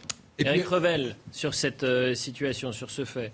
Écoutez, j'ai l'impression que tous les jours euh, que Dieu fait, on est devant un fait divers de cet ordre-là, en gros, euh, qui se termine Est-ce que ça reste comme c'est tous les jours? Est-ce que ça reste un fait divers? Non, mais je suis d'accord. Mais euh, donc, en réalité, on est spectateur passif d'un constat qu'on fait jour après jour. Alors la famille, alors l'éducation nationale, alors les violences policières, pas violences policières. En réalité, je vais vous dire un truc comme je le pense, on est totalement désarmé. On a une société qui se liquide, mais, mais on est totalement désarmé. Mais, qu'est-ce qu'on fait de ces jeunes Une enfant déscolarisée qui a, des, ben qui a déjà eh ben, qui eh connu ben, des services de eh police, il doit y avoir un suivi judiciaire. Eh ben, il n'y a, pas, et on le sait, euh, la justice manque de moyens, la société est de plus en plus violente, on a une autorité républicaine qui est contestée partout, que ce soit à l'école ou que ce soit dans la rue ou ailleurs. En fait, on assiste quoi? On assiste à un pays qui se liquéfie. Moi, je vous le dis comme je le pense. Mmh. Donc, on a des faits divers qui peuvent tourner au drame tous les jours.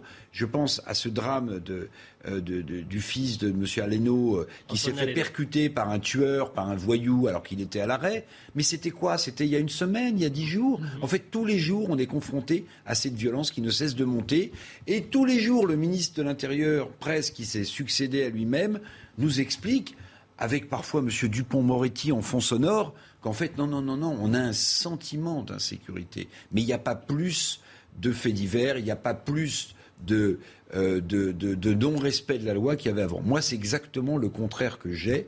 Et je dis toujours attention, parce que la température, elle est indiquée par un thermomètre, mais le ressenti avec le vent donne une température beaucoup plus basse que ne le donne le, thermomètre. Et ça, les politiques et les ministres qui nous gouvernent devraient l'avoir en tête, parce qu'au bout d'un moment, les gens vont en avoir marre. Mmh. La Minute Info, on continue le débat juste après. La Minute Info.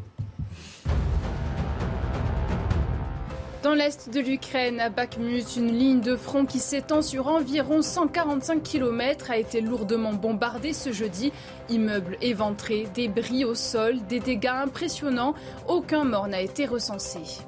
Élection législative en Australie, victoire pour le travailliste Anthony Albanese face à Scott Morrison. Le nouveau Premier ministre promet de transformer l'Australie en superpuissance des énergies renouvelables, mais aussi de modifier la Constitution afin d'étendre les droits des indigènes. Les Australiens ont voté pour le changement en mettant fin à 9 ans de gouvernement conservateur. Kylian Mbappé au Paris Saint-Germain. L'heure est à la colère et à la déception dans les rangs du Real Madrid. Le président de la Liga parle d'insultes au football. La Liga qui a annoncé déposer plainte contre le PSG auprès de l'UEFA et des instances compétentes en France et dans l'Union européenne pour défendre l'écosystème économique du football européen. L'attaquant de 23 ans, lui, s'est dit très content de rester dans sa ville jusqu'en 2025. Et on parlera bien évidemment de Kylian Mbappé dans la deuxième mi-temps de Soir Info Week-end. Mais restons euh, sur cette euh, actualité. Alors, on peut parler de faits divers, faits de société. Mais comme ça s'accumule, euh, dire que c'est faits divers, ça veut dire que ça n'est plus anecdotique. Non, mais il y a des tendances quand même. Vous avez une baisse des euh, violences euh, vis-à-vis des biens, mais une hausse vis-à-vis des personnes. Oui. il y a des tendances profondes et en effet, Bien une société plus violente. Bien sûr. je rappelle pour le téléspectateur qui nous rejoint entre notre débat et la Minute Info, parce qu'il y en a beaucoup. ça s'est passé donc jeudi à Besançon. Une jeune fille de 13 ans a été interpellée par la police. Elle a tenté de percuter volontairement des policiers auxquels elle essayait d'échapper, donc refus d'obtempérer. Et Davido euh, Reverdi, qui est secrétaire national adjoint du syndicat Alliance Police, nous expliquait que euh, euh, heureusement que les forces de l'ordre n'étaient pas intervenues, qu'ils avaient réussi à, interpeller cette, fille-là, qui était connue des services de police, qui est déscolarisée et qui avait des, armes blanches dans cette voiture. Elle avait 13 ans, donc conducteur, au volant 13 ans, passager avec 14 ans. Vous vouliez réagir, Erwan Barrio, parce qu'en plus, vous avez écrit le président liquide et Eric Revel, juste avant la pub, parlait de, euh, de, cette, de, la société. cette liquéfaction de la société. Je ne sais pas si vous l'avez écrit à deux. Absolument. En fait, euh, il y a un tronc commun, en effet, puisque le président liquide fait référence au concept de société liquide introduit par euh, le philosophe Zygmunt Bauman, justement, qui, qui parle de cette anomie, euh, de cette liquéfaction sociale, où on n'aurait plus une société, mais plusieurs sociétés qui se font face. Et euh, Emmanuel Macron préside aujourd'hui euh, cette société fracturée, euh, fragmentée, mise les unes contre les autres. Et ce qu'on voit avec l'exemple de cette fille de 13 ans, c'est le, retour de la tragédie finalement. Vous disiez, euh, Nicolas Revel, que. Eric, moi. Eric. Eric Revel. Euh, Nicolas, c'est à 2h du matin. Nicolas était directeur de cabinet de Jean Castex. mais, il n'est pas de ma famille. Erwan. Il n'est pas de ma famille. Excusez-moi, Eric Revel. Non, non, mais je, euh, je connais bien Nicolas, mais c'est. Bien sûr. Vous disiez, Eric Revel, que nous étions dans une situation où il n'y avait pas forcément de solution. En effet, le politique est là pour faire croire qu'il a toutes les solutions, mais comme disait Lionel Jospin, l'État ne peut pas tout et il ne peut pas tout, ni en matière économique, ni en matière de sécurité même si effectivement il est difficile de faire confiance à un homme politique qui mm. viendrait vous voir en disant écoutez, je ne peux pas régler tous vos problèmes. Donc. Laurent Wauquiez apparaît et tout est réglé. Alors ce qui est sûr, c'est qu'il ne s'appelle ne s'appelle pas ni Nicolas euh, ni euh, Jean-Pierre, mais ce qui est moins sûr, c'est de faire référence sur la sécurité à Lionel Jospin. Je suis pas sûr que ça soit une bonne référence en matière de sécurité. Sur la phrase l'État ne peut pas. Ah bah oui, bah, c'est la phrase de l'impuissance totale. Voilà. Donc, François Mitterrand avait dit contre le chômage, on a tout essayé. Ah, et contre ah la sécurité, on a tout essayé tiens. Ben non, je pense. Qu'est-ce qu'il faut faire C'est quoi la solution Il y a quand même des pays, il y a quand même des pays abordé, On aurait peut-être pu aborder la question de la sécurité. 23h11, ça a été abordé pendant l'entre-deux tours, la sécurité. Ben, c'est ça, c'est-à-dire euh, très tard. Très tard. En Corée du Nord, il y a une sécurité. Il y a quand même des pays. Laissez votre sac à main. Il y a quand même des pays qui ont vu les choses fondamentalement progresser. Regardez ce qui s'est passé au Danemark. Regardez, pourtant euh, sous une majorité social-démocrate, hein, c'est pas l'extrême droite qui a pris le pouvoir au Danemark. Il y a malgré tout des possibilités d'amélioration. Il y a des politiques publiques qui peuvent être menées. Ça demande de l'argent ça demande de la volonté politique. Quand on en a, on peut en effet régler un certain nombre de solutions. Rien n'est parfait, mais on peut quand même y arriver. Mais c'est aussi une question d'idéologie. Dès lors que vous parlez de sécurité, c'est de la volonté politique. Dès lors que vous voulez taper du poing sur la table, on vous dit que vous êtes d'extrême droite. Oui, mais l'idéologie, oui, mais l'idéologie, c'est une façon d'enrober une absence de, une absence de volonté politique souvent. Denis de, de il y a une absence de volonté politique pour réduire, pour freiner cette insécurité qui est grandissante en France? Il y a une absence de volonté politique, c'est très clair. Depuis que euh, M. Darmanin dirige ce ministère, chaque fois qu'il y a eu des faits divers à Marseille ou ailleurs, il a fait le déplacement, il a promis monts et merveilles, mais ce n'a jamais été suivi des faits. Alors, euh, euh, on en est toujours à les cotères sur une jambe de bois, et en réalité, euh, il n'y a pas véritablement de ligne directrice. Il y avait eu la police de proximité qui avait quand même donné quelques résultats supprimé euh, mm. Nicolas Sarkozy. Il avait d'ailleurs, quand il était ministre de l'Intérieur, réduit euh, de 11 000 le nombre de fonctionnaires de police. Mm. Euh, c'est ensuite François Hollande qui a essayé de rétablir ça, bon an, mal an, mais les policiers n'étaient pas apparemment suffisamment formés, parce qu'évidemment, on ne forme pas les policiers, c'est comme les infirmières en huit jours. Et c'est l'éternel délitement de l'État. Et d'ailleurs, dans le cas de Emmanuel Macron, c'est à se demander d'ailleurs s'il n'y a pas une volonté quand on voit ce qu'il a fait avec euh, la diplomatie et les diplomates, aussi. Euh, et la préfectorale, de euh, privatiser tous ces secteurs-là. Avançons. Et euh, on va terminer comme on a commencé, c'est-à-dire qu'on va terminer avec Kylian Mbappé. Vous, êtes, euh, vous faites un carton, euh, Benjamin Morel, parce que vous, votre problème, c'est que Kylian Mbappé, vous dites qu'il gagne trop d'argent. Il gagne plus d'argent qu'un. Un... Non, mais pourquoi pas Qu'il gagne plus d'argent qu'un médecin, et c'est pas normal. Et j'ai vu passer un, tweet, je vais essayer de le retrouver. Même si je trouve l'excellent Mbappé fort sympathique, je partage pleinement le point de vue de Benjamin Morel. C'est peut-être bien qu'il reste en France, mais c'est à ce prix-là, c'est indécent, puisqu'il va gagner quasiment 100 millions d'euros par an. Mais écoutez, pourquoi pas Moi, ce qui est l'information du jour, c'est quoi C'est que Kylian Mbappé a donc signé un contrat jusqu'en 2025. Il sera donc l'un des. Il peut être porte-drapeau pour les Jeux Olympiques hein, à Paris. Ça peut être lui. Hein. Je mets un petit billet. Rappelez-vous de ça. Un gros billet. Il jouait pas ce soir? Bien sûr, il a mis un triplé contre Metz. 4-0 euh, pour l'instant. Ah bah attendez. Regardez, c'est la séquence, parce que ça a été évidemment teasé par le Paris Saint-Germain, on est juste avant la rencontre. Séquence qui a été diffusée sur les réseaux sociaux, sur le compte Twitter du PSG, qui annonce donc la signature. Non, il n'ira pas au Real Madrid, il reste au Paris Saint-Germain. Regardez.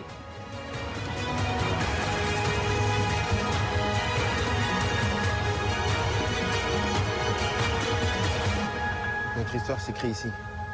Ici, c'est Paris.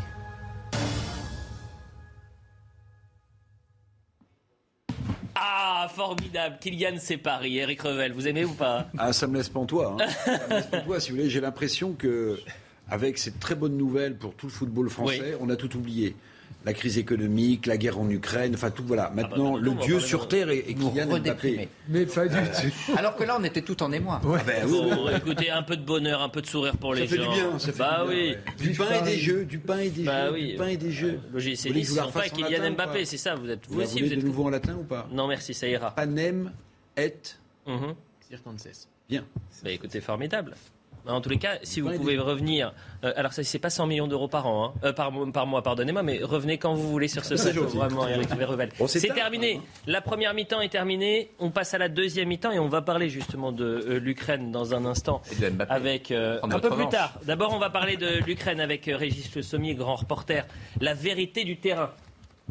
Lisez ce, livre formidable de Régis Le Sommier qui nous raconte un peu son parcours en tant que journaliste reporter de guerre et euh, comprend ce que c'est ce, quand on est journaliste. Il y a un rapport, quand on est journaliste reporter de guerre, un rapport à la mort qui est différent. Et, il l'explique dans, dans ce bouquin. Merci à tous les quatre. La deuxième mi-temps, c'est maintenant. Il est 22h30, merci d'être avec nous pour Soir Info Week-end. On poursuit le, débat, nouveau plateau pour nouveau thème, puisqu'on va être avec Jean-Marc Albert. Merci d'être avec nous Jean-Marc, historien et universitaire. On reparlera tiens, de Papendia et un autre historien, deux parcours différents entre vous et lui, puisqu'il y en a un qui est ministre de l'Éducation nationale et vous qui êtes, et j'en suis très heureux, euh, invité de Soir Info Week-end. Voilà, et deux parcours différents, mais quelques croisements dans mmh. notre vie respective.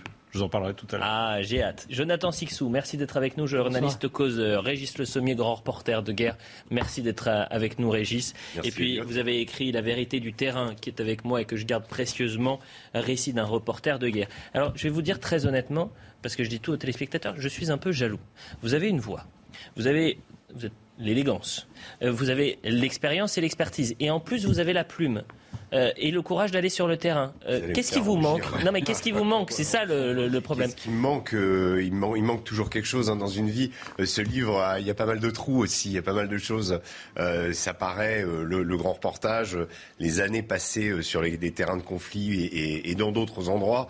il y a aussi tout ce qu'on laisse derrière, et puis il y a les séquelles aussi. je, ne suis pas, je veux dire, je, je, ne me glorifie absolument pas. C'est la, la, la, réalité crue de ce métier métier extraordinaire, vous avez raison de le, de le préciser, mais métier auquel on doit laisser beaucoup. Et c'est ce que vous euh, racontez, hein. vous dites que c'est une drogue, et puis vous avez des moments quand vous revenez, il y a les insomnies, il y a les, les, témoignages. Non mais je dis ça avec le, vie, sourire. Dans la vie, je disais euh, surtout une plume parce que c'est très bien écrit, et c'est d'une sincérité. Moi je, je vous connais, euh, et sur les plateaux, et aussi un peu en extérieur, mais je retrouve la personne qui est sur, sur, sur, sur le plateau complètement euh, transparent. voilà, complètement transparent. Et vous parlez aussi de, de votre famille. Il est 22h30. Euh, on fait un point sur l'information et on reviendra euh, quelques instants sur votre ouvrage La vérité du terrain. Dans l'Aude, deux adolescents toulousains de 17 ans meurent noyés au large des plages de Narbonne. Une troisième personne secourue se trouve en urgence relative. La veille, la préfecture de l'Aude avait mis en garde pour baignade dangereuse due à une forte houle. Une enquête a été ouverte. L'Hérault, la Gironde et la Charente-Maritime ont également déconseillé les baignades ce week-end. La variole du singe s'étend. La Grèce vient d'annoncer son premier cas sur un touriste anglais placé à l'isolement dans un hôpital. Plus tôt, la Suisse et Israël ont aussi annoncé leur premier cas. Plusieurs pays nord-américains et européens, dont la France, en ont également recensé. Cette maladie, habituellement endémique en Afrique de l'Ouest, se guérit spontanément. Au Bangladesh, 2 millions de personnes isolées après des inondations. Ces intempéries inédites depuis près de 20 ans dans le nord-est du pays ont fait au moins 10 morts depuis le début de la semaine. Des eaux de crue provenant du nord-est de l'Inde ont entraîné la rupture d'une importante digue partagée par les deux pays. Au moins 100 villages sont inondés. Voilà pour la Minute Info. La vérité du terrain, récit d'un reporter de guerre. Et ça tombe bien puisqu'on va parler évidemment de ce qu'il se passe euh, en Ukraine euh, aujourd'hui. Régis Le Sommier, vous vous, racontez dans cet euh, ouvrage. Et Jean-Marc Albert, vous, vous disiez très gentiment il y a quelques secondes, mais c'était pendant la Minute Info, il y a beaucoup de reporters de guerre dans le monde ou pas? Il y en a quelques-uns, hein. il y en a quelques-uns qui sont actuellement, et je, leur, je les salue à l'œuvre, en Ukraine, en particulier dans le Donbass, dans des conditions quand même euh, assez euh, périlleuses. Euh, c'est peut-être ce qu'il y a de pire à couvrir comme type de guerre parce que c'est des guerres d'artillerie. Alors je vous dirais, moi j'ai beaucoup couvert des guerres dites asymétriques, l'Irak, l'Afghanistan, le, comment où l'ennemi, enfin quand on est avec la force je dirais, euh, américaine ou française, euh, l'ennemi se dissimule, euh, il tente des, coups de guérilla, il essaye de, de, dresser des embuscades. Là, en l'occurrence, on a pour l'Ukraine une guerre conventionnelle avec des armées et surtout de l'artillerie. Et l'artillerie, c'est ce qui est pas, c'est, ce qui est plus effrayant. Mm. les obus de mortier, vous les, vous les entendez pas tomber.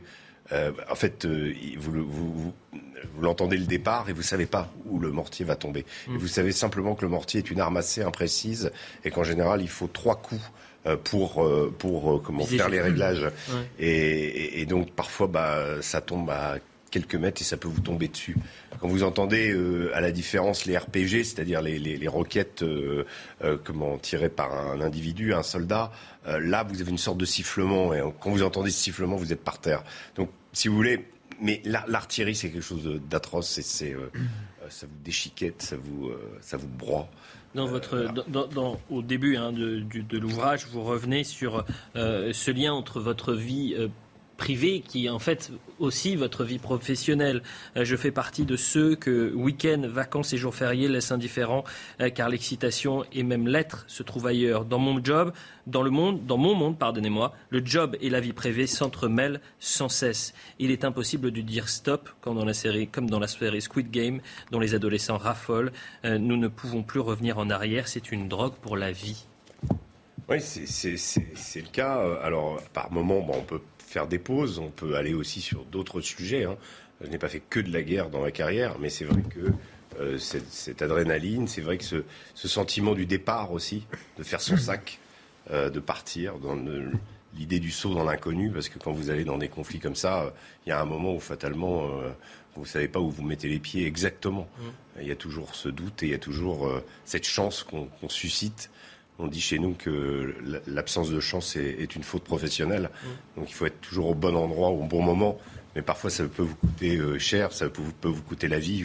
Je, rends hommage à un de mes, euh, euh, à, mon meilleur ami qui, s'appelait Chris Ondros et qui a été tué par une frappe d'obus à Misrata en 2011, euh, bon, euh, il a choisi la mauvaise direction. Je connais un, photographe qui, lui, a choisi la bonne direction, c'est-à-dire pas la direction de l'obus, et qui aujourd'hui est en vie. Donc parfois, c'est une question de, décision, et, on peut y laisser, on peut être blessé aussi. voilà, donc ça, c'est pour le côté, je dirais, incertain qu'on remet, on remet en cause à chaque fois.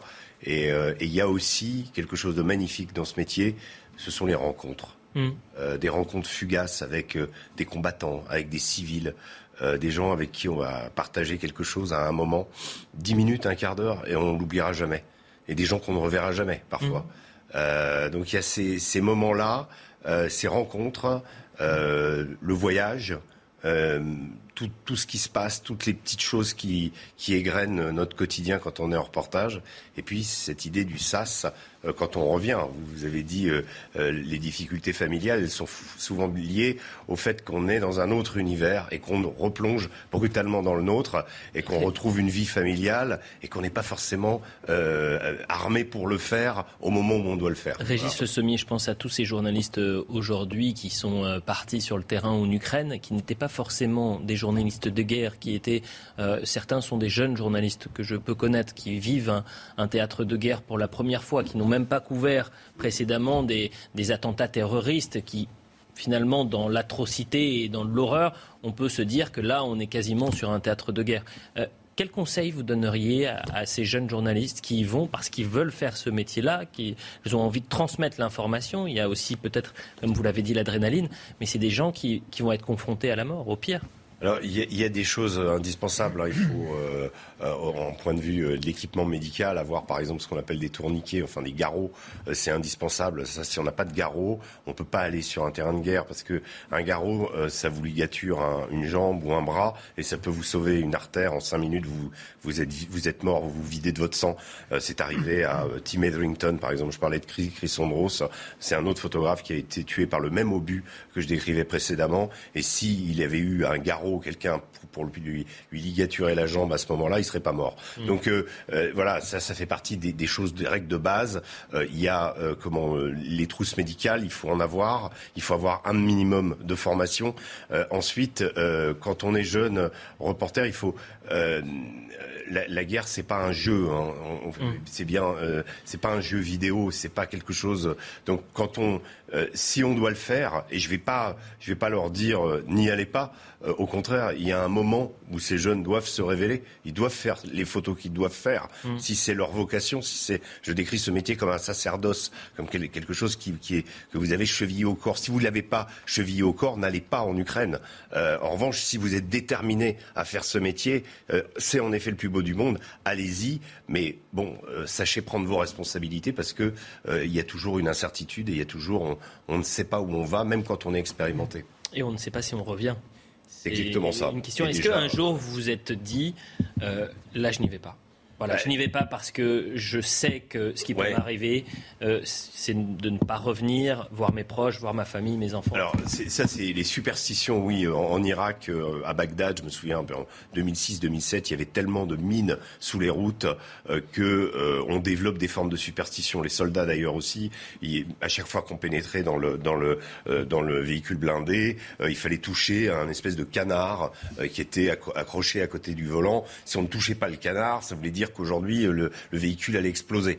Et euh, enfin, il y avait une espèce de, psychose. Euh, et tous les jours, tous les jours, il y avait des véhicules américains qui explosaient. Et au début, vous le faites pas, puis à la fin, vous le faites. et puis il y a la patrouille de trop, celle dont on dit jamais c'est la dernière. On dit, c'est l'avant-dernière. Vous ne mmh. pouvez jamais dire que c'est la dernière. des, choses comme ça qui, sont de l'ordre de, l'irrationnel, mais qui vous permettent de tenir. en revanche, il y a, je le décris dans, dans, ce livre, une opération en particulier, enfin il y en a eu plusieurs où c'est passé très près, mais le moment où j'ai le plus peur dans ma vie, ça a été pendant la bataille de Mossoul, où j'étais avec l'élite des, des, soldats de l'armée irakienne, les forces spéciales de l'armée irakienne, à l'assaut des quartiers tenus par Daesh. Euh, et à un moment, on est resté pendant trois heures. Euh, on, on, partait à l'assaut d'un quartier, le soleil se levait, on l'avait en face de nous, donc on ne voyait pas l'ennemi, mais l'ennemi nous voyait très bien. On était arrosé en permanence de RPG, de tout, euh, de toutes les munitions. On était dans nos véhicules pendant trois heures. Et on s'est dit, on s'est regardé avec mon photographe Alvaro Canovas à l'époque, euh, on s'est regardé en se disant, on va pas y arriver. On, on va pas, on n'est pas dans les mecs avec les types qui vont gagner euh, à la fin. Mm. Euh, ça a duré trois heures comme ça. Et on a fini par sortir des véhicules, par se, se, se camoufler derrière un mur aussi bien qu'on pouvait, euh, pour ensuite continuer. Euh, et c'était vraiment là pour le coup, euh, je dis la guerre c'est pas un vidéo, un, jeu, vidéo, mais on était comme dans, dans, Call of Duty, quoi. On suivait les soldats, on essayait de, de, de, de, faire comme on pouvait, et on voyait les, les, les snipers tuer les, les, les, combattants de l'État islamique devant nous, quoi. Régis Le Sommier, vous étiez sur le terrain en Ukraine il y a un peu plus d'un mois. Un peu plus d'un mois, oui. Voilà, vous, donc vous avez vu ce qu'il se passait sur le, le, le sol ukrainien. il y a une question qui est en train de se poser aujourd'hui, euh, c'est euh, euh, cette notion de qui va gagner ou perdre la guerre. Et on a l'impression que dans ce rapport de force, la Russie est en train de le remporter, ce rapport de force. Est-ce que l'Ukraine va perdre la guerre? Moi, j'ai tendance à penser que les guerres contemporaines, enfin en tout cas celles que j'ai couvertes, personne ne les a gagnées. Euh, certainement pas, enfin celle que j'ai couverte, j'ai couvert beaucoup de guerres américaines, hein, que ce soit l'Irak, l'Afghanistan euh, ou même la Syrie, même si c'est indirectement américain. Euh, dans le fond, personne n'a vraiment gagné puisque on, on s'imagine les guerres puis on les oublie et après le temps passe et, et on ne revient pas sur les populations civiles qui, mm. elles, continuent à souffrir dans leur chair. Actuellement, au niveau géopolitique, puisque votre question, elle est, elle est située de ce point de vue-là, euh, la Russie ne peut pas perdre la guerre, sinon elle se décompose. Mm. Euh, sinon, euh, c'en est fini. il est inimaginable que Poutine accepte une défaite. C'est ce qu'a dit Henri Guénaud dans l'info du Monde également, et, on l'entendra. et, les Ukrainiens, de leur côté, peuvent encore sauver des choses aussi. J'entendais Volodymyr Zelensky ce soir dire que préciser que la guerre ne se, ne se terminerait pas sans diplomatie. Oui. Allons-y. Eh ben vous, voilà. vous faites le plan de l'émission. On va faire de la diplomatie enfin. On va parler d'Ukraine justement. Je répète, la vérité du terrain, récit d'un reporter de guerre. Si vous adorez Régis Le Sommier en plateau, vous allez l'adorer dans ce livre puisqu'il est exactement le même, d'une parfaite transparence et l'expérience, et ce que vous dites est, touchant. Et je suis tellement heureux de vous avoir. On avance. Jean-Marc Albert, je vous aime beaucoup aussi. On peut quand même dire son émotion devant ce que. Oui, moi aussi, je suis un peu ému. Il y, a deux choses qui m'ont frappé chez vous. C'est votre humilité. Euh, et c'est sans doute parce que vous, vous êtes confronté à des choses que le commun du mortel ne verra jamais qu'à la télé. Et vous avez parlé de jeux vidéo. Et c'était la réflexion que je me faisais en, vous écoutant. Je me disais, vous êtes cet élément essentiel dans un conflit qui est, comme tous les conflits du XXe siècle, hyper médiatisé. On a l'impression que la guerre, ce sont des jeux vidéo, c'est une espèce comme ça de, guerre aseptisée faite à partir de drones. Et vous êtes là justement pour restituer ce que tout le tragique comporte de réel et que nous, nous ne voyons qu'à travers euh, des écrans. En revanche, il y a un mot qui m'a surpris. Vous avez parlé d'ennemis. Oui, parce que j'ai tendance à, quand, je suis, euh, et c'est souvent c'est obligé parce que quand on passe du temps avec des soldats, euh, même si on sait que c'est des assassins, parce que ça arrive, euh, Mais vous choisissez un camp. Hein, non, on, ne choisit pas, on, ne l'écrit pas, je l'écris pas comme ça. C'est plus une, espèce de réflexe émotionnel de dire l'unité avec laquelle euh, j'avance. Quand il y, a un sniper euh, qui vous vise, ça devient plus forcément un, ami. C'est voilà, et, du coup on a tendance, en effet, mais vous avez raison, journalistiquement, je ne devrais pas le dire. Voilà, le vous avez entièrement raison. Il est 22h45, on va faire un point sur l'information. Et écoutez, c'était vraiment, il y a des bons moments à passer sur un plateau et c'était un très bon moment et on va parler de l'Ukraine juste après. La Minute Info. Moscou évoque un échange de prisonniers ukrainiens Azov contre un proche de Vladimir Poutine. Il s'agit de Viktor Medvedchuk, 67 ans, un politicien et riche homme d'affaires ukrainien réputé proche du président russe. L'homme a été arrêté mi-avril en Ukraine alors qu'il était en fuite depuis le début de l'offensive du Kremlin le 24 février. Aux États-Unis, dans le nord du Michigan, une tornade a frappé durement hier après-midi la petite communauté de Gaylord. Véhicules renversés, toitures de bâtiments arrachés, lignes électriques détruites. Au moins deux personnes ont été tuées et une vingtaine blessées. En Afghanistan, des présentatrices télé défient l'ordre des talibans. Sur les chaînes de télévision afghanes, des femmes sont passées volontairement à l'antenne sans se couvrir le visage. Depuis leur retour au pouvoir l'année dernière, les talibans ont imposé une série de restrictions insidieuses à la société civile, dont une grande partie vise à limiter les droits des femmes, avec par exemple le port obligatoire de la burqa. Voilà pour la minute euh, info. On est toujours avec Jean-Marc Albert, Jonathan Sixou et Régis Le Sommier. Parlons de l'Ukraine, cette guerre qui se poursuit à l'est du pays et peut-être un, tournant militaire mais aussi symbolique puisque c'est la prise complète de Mariupol euh, et la reddition des soldats dans l'usine d'Azovstal. On va voir le sujet d'Inès Alikan et vous allez me dire, messieurs, si euh, effectivement on peut considérer ça comme un, un chapitre très important qu'on gardera dans les livres d'histoire et quand on parlera de la guerre en Ukraine, on parlera de la reddition des soldats ukrainiens et de ce tournant dans ce conflit. On regarde le sujet. Dans ces convois de cars, des combattants ukrainiens quittent la Syrie d'Azovstal, alors que la Russie affirme avoir pris le contrôle total de Mariupol. Sur ces images fournies par le ministère russe de la Défense, des combattants ukrainiens fouillés et désarmés par des soldats russes, particulièrement attentifs aux tatouages de leurs prisonniers. Le président ukrainien ne parle pas de capitulation, mais d'un sauvetage des héros. Les choses sont ce qu'elles sont. À partir d'aujourd'hui, les hommes ont reçu le signal de l'armée qu'ils retrouvent leur totale liberté. La totale liberté de sortir et de sauver leur vie. De son côté, Moscou affirme que plus de 2400 combattants ukrainiens qui avaient été enfermés dans les aciéries s'étaient rendus depuis le début de la semaine. Les troupes ukrainiennes ont été faites prisonnières par les Russes et certaines emmenées dans une ancienne colonie pénitentiaire. Est-ce qu'on peut parler de tournant dans ce conflit? Vu que vous avez beaucoup parlé, je Le Sommier, on va donner un peu la parole à, Jonathan Sixou.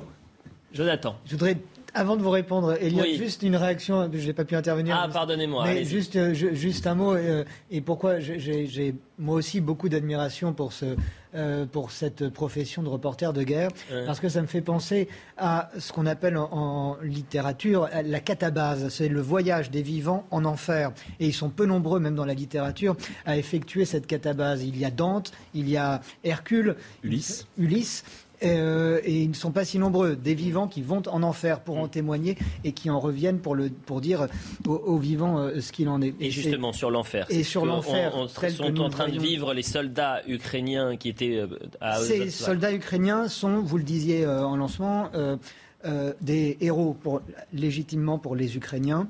les Russes aurait euh, mauvais jeu de les maltraiter, de les, euh, de les euh, liquider. D'ailleurs, le président ukrainien a dit que l'une des conditions de la reprise des négociations serait le maintien en vie de ces prisonniers de guerre.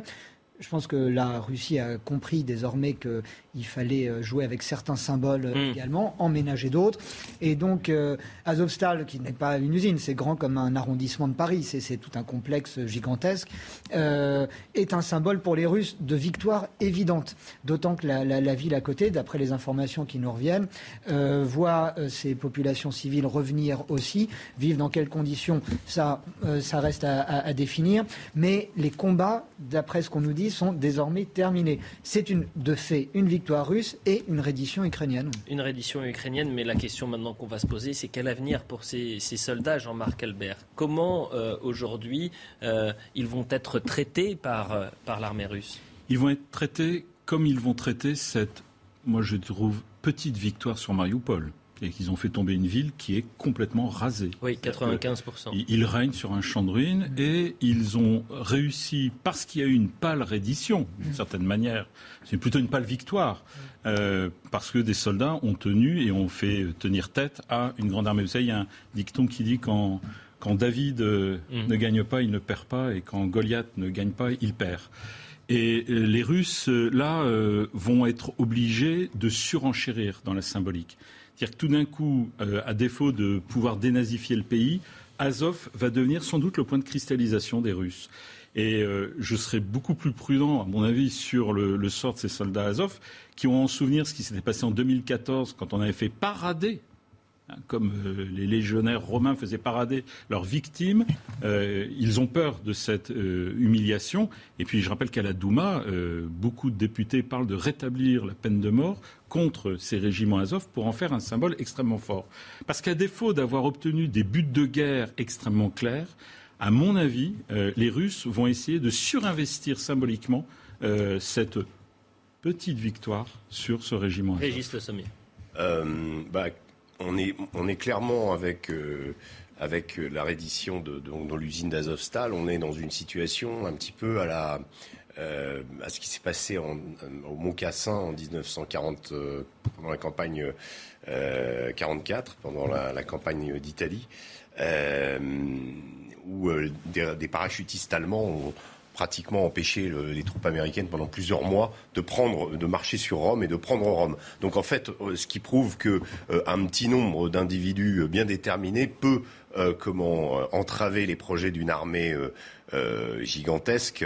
Euh, mais néanmoins, euh, la réalité, c'est que les Russes, aujourd'hui, avaient concentré environ quatre groupements tactiques autour de, de, de, Mariupol et qu'aujourd'hui, ces, ces éléments-là vont pouvoir être ré, réemployés dans le Donbass.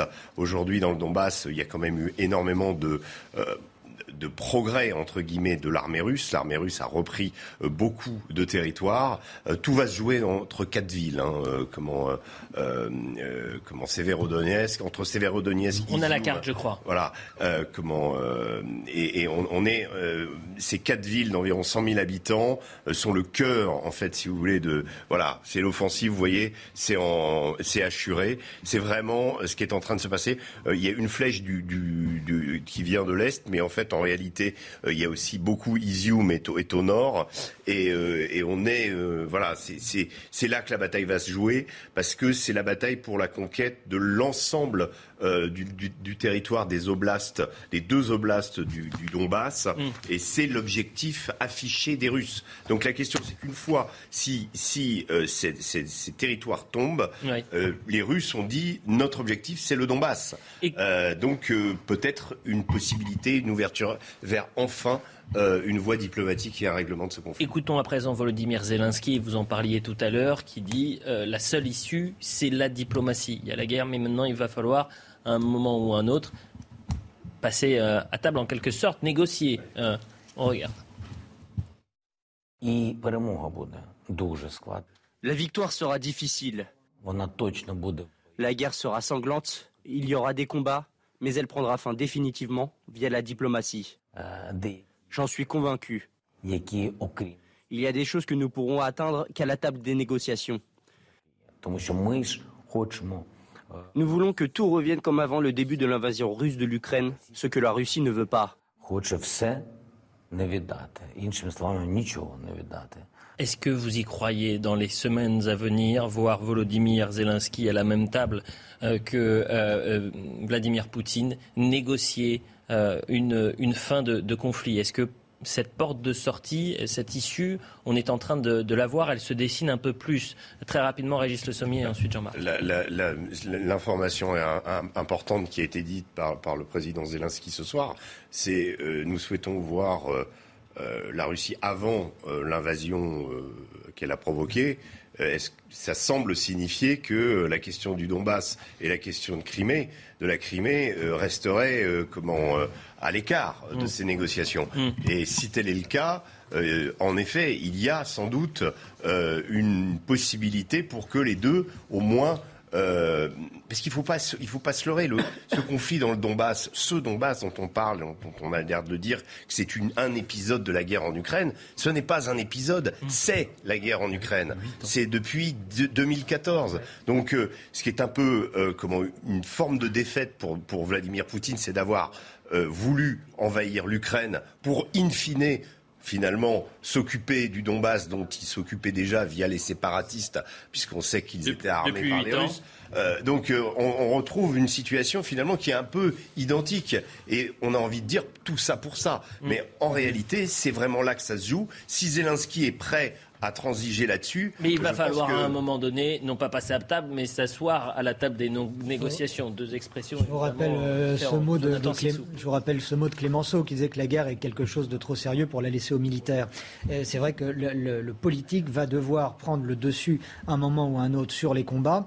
Euh, ces combats vont devoir à un moment ou à un autre euh, s'achever, se mettre entre parenthèses, du moins évidemment qu'on espère qu'ils s'achèveront avant euh, euh, un, tour diplomatique, mais la solution, elle n'est que diplomatique. Et ça veut dire quoi la diplomatie Dans ce cas-là, ça veut dire vraisemblablement, allons savoir à quoi ressemblera l'avenir, mais euh, que l'Occident acceptera, accepterait de mettre un voile pudique sur euh, les conquêtes russes. Sinon, ce conflit ne s'arrêtera jamais. Parce que la Russie continuera sinon à revendiquer ses territoires et continuera indéfiniment à vouloir les récupérer. Messieurs, euh, voilà ce qu'on pouvait dire sur... Euh, allez, très rapidement, Jean-Marc Albert, vous vouliez réagir si, on vitrifie maintenant la guerre, oui. c'est une victoire pour Poutine. Parce que revenir au statut d'avant le 23 février, c'est pour Zelensky une défaite, puisque les Russes, évidemment, ne retireront jamais leur position déjà acquise. La publicité, messieurs, dans la deuxième partie, on aura un quart d'heure, peut-être un peu plus d'un quart d'heure, pour parler de deux choses. Évidemment, euh, Pape Ndiaye, le nouveau ministre de l'Éducation nationale, mais il y a une information qui vient de tomber. Et cette information est politique, je peux vous dire, je ne vous dis rien. Elle concerne euh, le parti Reconquête, elle concerne son chef de file. C'est un sondage qui va faire l'effet d'une bombe. A tout de suite. Il est 23h, la suite avec euh, Jean-Marc Albert, Jonathan Sixou, Régis Le Sommier, la suite bien sûr de Soir Info Week-end. Tout de suite, la Minute Info et ensuite on en vient au débat. En Isère, un avion de tourisme s'est écrasé après son décollage dans le massif de Beldon, au lieu dit Les Fournelles. Le drame est survenu à 16h50. Le bilan fait état de 5 morts, dont 4 membres d'une même famille. Tous effectuaient un baptême de l'air à l'aérodrome du Versou. Une enquête a été ouverte par le parquet de Grenoble. La Turquie, réfractaire à l'entrée de la Suède dans l'OTAN, mais plus conciliante envers la Finlande. Recep Tayyip Erdogan, préoccupé par la lutte contre le terrorisme souhaite voir les deux pays afficher leur solidarité envers la Turquie. Son homologue finlandais a assuré condamner le terrorisme sous toutes ses formes. Côté Suède, le président turc appelle le pays à mettre un terme à son soutien politique et financier aux organisations terroristes. En rugby, Montpellier qualifié pour la finale du top 14. Lors de cette avant-dernière journée, le MHR a dominé le Racing 92 22 à 13. Une victoire après quatre défaites consécutives, toutes compétitions confondues. Montpellier est la deuxième équipe qualifiée après Bordeaux-Bègle. Voilà pour la minute euh, info. Chose promise, chose du messieurs, je le disais, une information qui est tombée ce soir, qui est une information politique, ou du moins une couleur politique. C'est très important, vous le voyez, euh, Éric Zemmour au second tour des législatives. Je rappelle euh, qu'il est candidat dans la quatrième circonscription du Var, qui était, il n'est pas du tout parti parmi, il fait pas du tout partie des favoris, puisque dans le Var, il avait obtenu, je crois, des, ses meilleurs scores, mais c'était seulement le double de ce qu'il avait obtenu à la présidentielle, donc c'est-à-dire 14%. Il s'avère que selon le premier sondage, euh, c'est le JDD hein, qui le publie avec Sud Radio. Éric Zemmour au second tour à Saint-Tropez, mais derrière, euh, La République en marche. Éric Zemmour arriverait au premier tour en deuxième position, avec 24% des intentions de vote dans cette circonscription. Certes, il est devancé par la candidate de la majorité présidentielle et députée sortante Sereine Mauborgne, forte de 28% des voix. Messieurs, est-ce que vous trouvez que c'est déjà euh, un premier pas ou une première victoire pour Éric Zemmour, dans les sondages, et on a vu que ça peut bouger très rapidement en l'espace d'un mois, mais ça veut dire que son, son coup est en train de marcher. Bah, Elliot, c'est vous qui m'apprenez ces chiffres à l'instant. 4% euh, d'écart entre les, les deux candidats, c'est rien. 4%, c'est quasiment la, la marge d'erreur mm. euh, dans, dans, les études. Donc, euh, effectivement, c'est une surprise pour le, pour le candidat de, de Reconquête. Ce serait une triangulaire peut-être puisque Philippe Lotio est lui distancé avec 21% des suffrages. Non, donc il ne serait pas dans la, la triangulaire. Si il le serait. 21, c'est. Bah si, il le serait bien sûr. Ça même... dépend du nombre de votants. Oui, voilà, on ne sait jamais. Mais bon, donc ça fait 21 pour le Rassemblement national, 24, et 28 pour Éric Zemmour pour la majorité présidentielle. Ça prouve que euh, Éric Zemmour pourrait, on ne parle qu'au conditionnel et on ne peut parler qu'au conditionnel, aurait pu trouver effectivement cet ancrage euh, tant nécessaire pour lui et pour sa crédibilité et surtout euh, l'avenir de sa carrière politique. Parce que s'il devait échouer à cette élection, euh, sa, légitimité en prendrait un, sérieux coup. S'il perd pour vous, c'est un nouvel échec. Enfin, il y en a quand même qui se couchent, il y en a qui se cachent, et puis il y en a d'autres qui y vont. Vous, avez, vous avez parfaitement raison, mais ça s'appellerait un sérieux camouflé tout de même. Jean-Marc Albert. Il va peut-être se passer le phénomène inverse de la présidentielle. Il a pâti du vote utile à cause de sondages qui lui étaient défavorables. Il est tout à fait possible que ce premier type de sondage crée dans son sillage du coup un vote utile. je ne sais pas à combien est le, niveau du candidat du Rassemblement national. 21%. Eh bien, 21%. Mais vous avez raison. 21% pour Philippe Lotio, euh, qui est mmh. euh, Sereine Mauborgne, 28%. C'est euh, celle qui est en tête. Là, c'est la majorité. Et Éric Zemmour est donc à 24%. Eh bien là, il peut se jouer un réflexe de vote utile qui, pour le coup, cette fois, irait en sa faveur. Ah mais c'est un peu le serpent qui se mord la queue, puisque vous savez très bien que le euh, Reconquête et le Rassemblement national, du moins le Rassemblement national, ne veut absolument pas de l'union des droites. Et elle dit, vous, à Reconquête, vous êtes bien gentil, vous nous avez tapé dessus pendant des mois, et donc il n'y aura pas une alliance pendant les législatives. Régis Le Sommier. Non, ça risque d'être euh, compliqué de ce point de vue-là. Maintenant, après, euh, les électeurs sont libres de leur, de leur choix, et on sait que dans le Sud, précisément, c'est là où, même avant l'émergence d'Éric Zemmour, c'était là où Marion Maréchal Le Pen avait, euh, euh, comment, qui prenait elle euh, l'union des droites, mm. avait quand même réussi à presque, a été élu d'abord une première fois et ensuite a failli remporter la région. donc on est, on est quand même dans des terres très à droite pour lesquelles finalement cette dynamique ou cette différence entre le RN et Éric Zemmour est assez peu sensible et donc il y aura peut-être justement une dynamique et une, une, volonté aussi de voir le personnage Zemmour exister ou continuer à exister mm. parce que s'il est battu euh, qu'est-ce qu'il va faire? Euh, il est, il est malin, on le connaît, il trouvera une manière de rebondir. Mais si vous voulez, tout ce qu'il a porté, euh, c'est quand même, il a fait quand même quelque chose d'exceptionnel, même si pour lui c'était décevant de finir à 7% à la présidentielle, c'est quand mm. même exceptionnel. Il n'y a pas un homme politique qui a fait ça euh, en émergeant en politique euh, six mois avant. J'ai souvent dit qu'il a réussi à faire en six mois ce que des candidats n'ont jamais réussi ou ont fait en 30 ans de carrière. Rappelez-vous le nombre de personnes place du Trocadéro, vous aviez 120 000 personnes. En revanche, effectivement, il y a eu un, avant et un après euh, déclaration sur la, sur la guerre en Ukraine où il était à 16% le 23 février qui se retrouve à 7%. Mais ça, c'est sa responsabilité d'ailleurs. Il est le candidat qui a fait la plus belle campagne en termes d'efficacité, en termes d'image. Euh, c'est le candidat qui a été dans la seule nouveauté de cette campagne. C'est parce qu'il incarnait une nouveauté. Il a créé. Jean-Luc Mélenchon a fait une grande campagne aussi. Et Jean-Luc Mélenchon, il était déjà connu et il avait fait une campagne en 2017 qui avait été flamboyante mm. et qui avait euh, beaucoup séduit, qui avait séduit beaucoup de gens. Enfin, c'est lui qui est en train de faire la meilleure campagne législative, Jean-Luc Mélenchon aujourd'hui. c'est une autre campagne. c'est le troisième tour, il dit. Ne jouez pas le jeu de Mélenchon. Bah pourquoi pas Je dis factuellement, c'est le troisième tour. Exactement. Bon, en tous les cas, voilà, c'est surprenant. Euh, pourquoi Parce que euh, on, annonçait, euh, en tous les cas, on pouvait envisager d'avoir un Éric Zemmour en, difficulté pour cette, cette campagne, ces campagnes législatives. Hein. C'est dans un mois. J'invite évidemment les téléspectateurs à, regarder ce sondage. Donc, IFOP fiducial pour le journal du dimanche et Sud Radio apparaître demain, très certainement, dans le, dans le quotidien. Mais c'est un signal. Et, vraiment, vous avez trouvé la clé, je trouve, euh, euh, Jean-Marc Albert, en disant que, euh, effectivement, 28 plus 21, non, 24 plus 21, on est à 45%, plus les hésitants. Il y a match. Et Éric Dupont, Éric Zemmour pourrait être à, l'Assemblée. Est-ce que l'Assemblée, pour plus de pluralité, pour, a besoin d'un homme comme Éric Zemmour? Régis Le Sommet. Euh, c'est évident, comme de même qu'elle a besoin d'un Mélenchon, même si Mélenchon, lui, ne se prêt à décider de pas se présenter. Il n'y va pas. Mais, mais, mais il, y a, il y a un problème de représentation à l'Assemblée nationale euh, des idées euh, nationales ou des idées de l'extrême gauche, si, si vous voulez.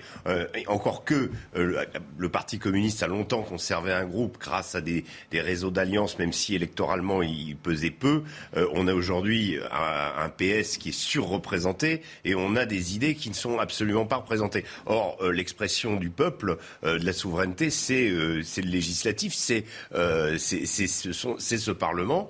Et on sait que bon, Emmanuel Macron était favorable à la proportionnelle et puis finalement a laissé les choses un peu un peu de côté et, et que ça ne changera pas. Donc il est important qu'il y ait des voix qui parlent, qu'il y ait des voix qui qui, ont, qui aient une résonance dans dans l'opinion publique et qu'elles puissent avoir un comment je dirais une, une, forme d'expression dans le parlementarisme. Autre question, cette, cette, ce sondage, est-ce qu'il n'arrive pas un peu trop tôt? C'est-à-dire qu'on va revivre ce qu'on a vécu pendant la campagne présidentielle, diabolisation d'Éric Zemmour, front républicain pour certains contre Éric Zemmour, parce qu'on voit qu'aujourd'hui, eh ben, selon ce premier sondage IFOP fiducial, il est au deuxième tour, il est au second tour et il est en deuxième position ce sont des législatives, on ne parle plus d'élections présidentielles, il y a des réalités désormais locales qui ne sont plus du même ordre et qui n'ont pas les mêmes résonances que pour un scrutin national.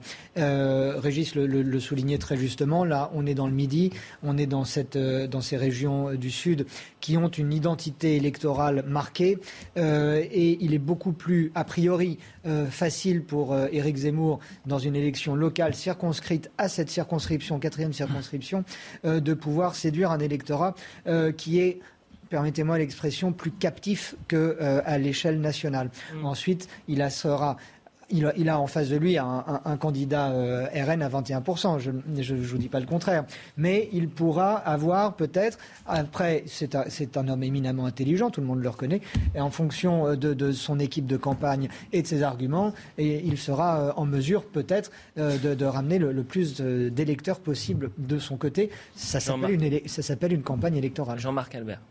Parce que c'est un rassemblement national dans le Sud qui n'est pas celui d'Hénin-Beaumont. Exactement. C'est un rassemblement national qui est beaucoup plus libéral, qui est beaucoup plus soucieux des questions identitaires et donc qui a une porosité beaucoup plus grande euh, avec euh, le message d'Éric Zemmour. Moi, à mon avis, la, vertu du sondage, certes, elle arrive très tôt et on risque d'avoir euh, de nouveau des, crispations et des fronts anti-Zemmour, mm. mais elle permet d'induire l'idée qu'il peut gagner et ça, ça peut séduire une partie de cet électorat du Rassemblement national. Voilà ce qu'on pouvait dire pour Éric Zemmour et ce sondage IFOP fiducial. Je répète les, les résultats.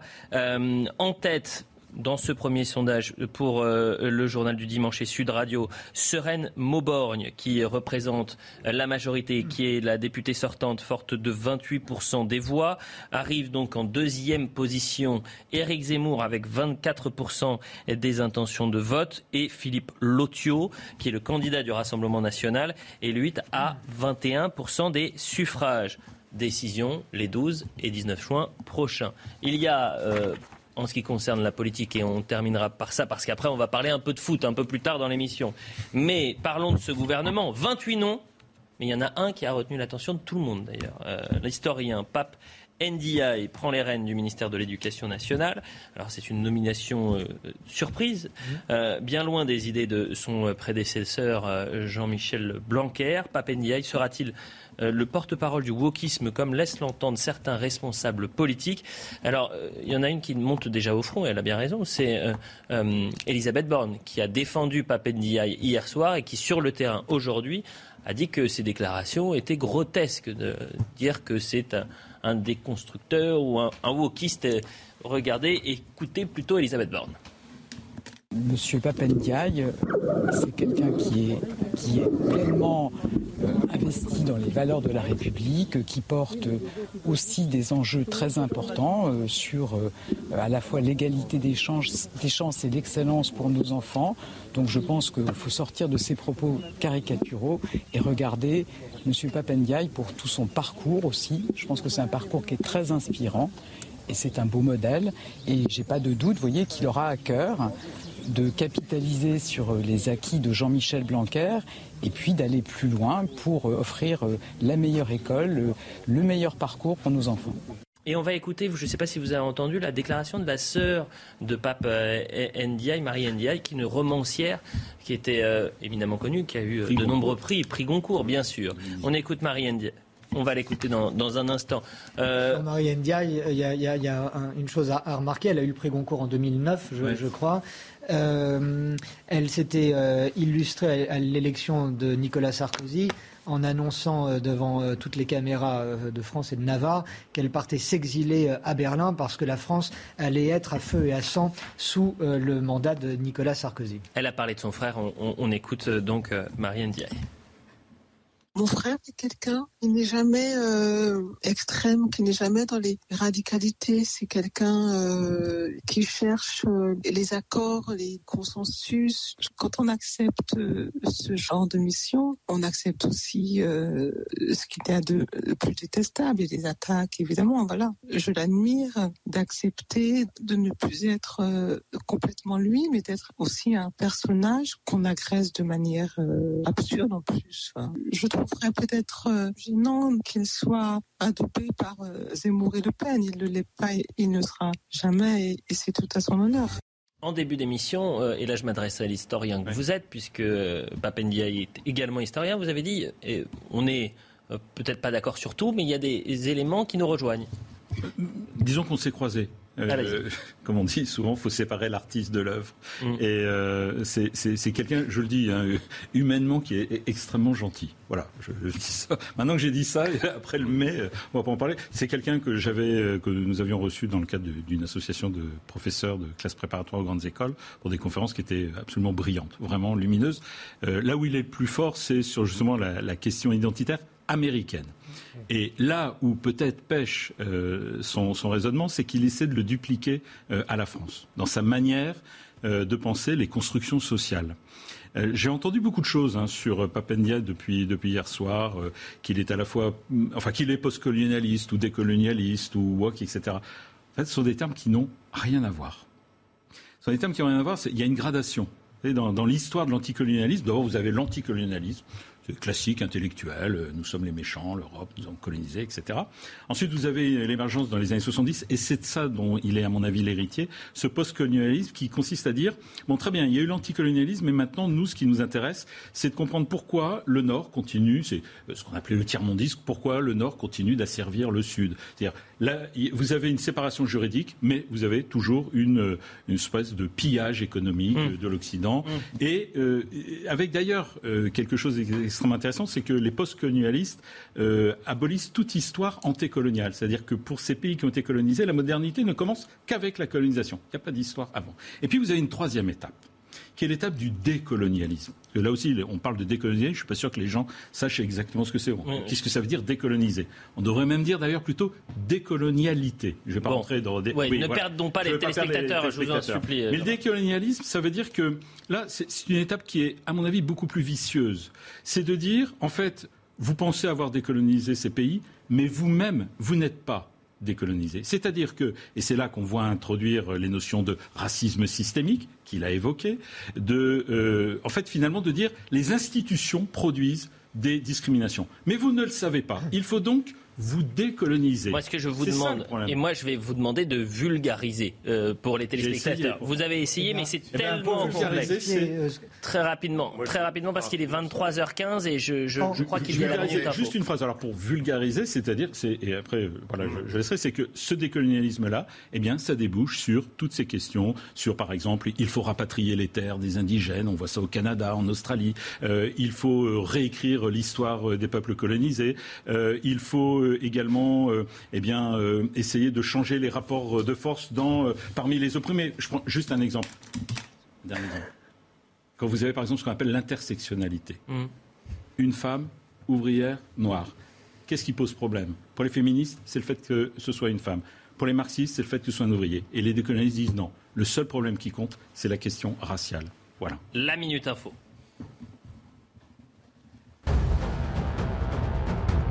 Dans l'est de l'Ukraine, à Bakhmut, une ligne de front qui s'étend sur environ 145 km a été lourdement bombardée ce jeudi.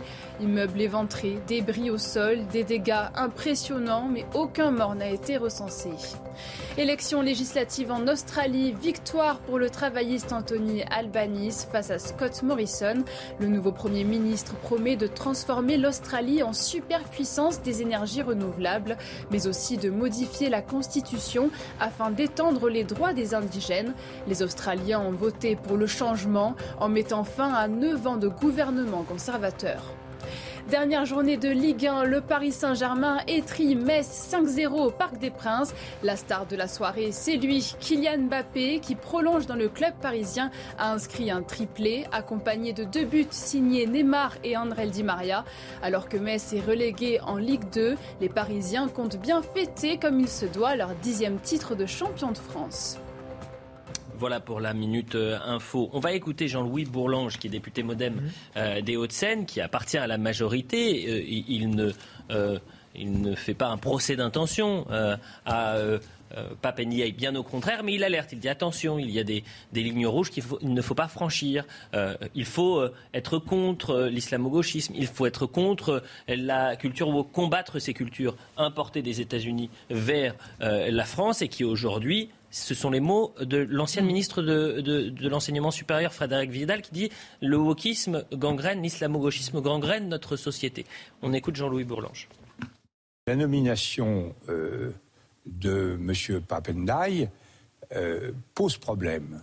Non, pas du pour vous, elle pose problème Elle pose problème, non pas du tout en lui-même. C'est une personnalité remarquable, euh, extrêmement respecté, un très grand intellectuel, un très grand universitaire. Mais nous passons quand même d'une culture politique exigeante en matière de laïcité à une culture politique très différente.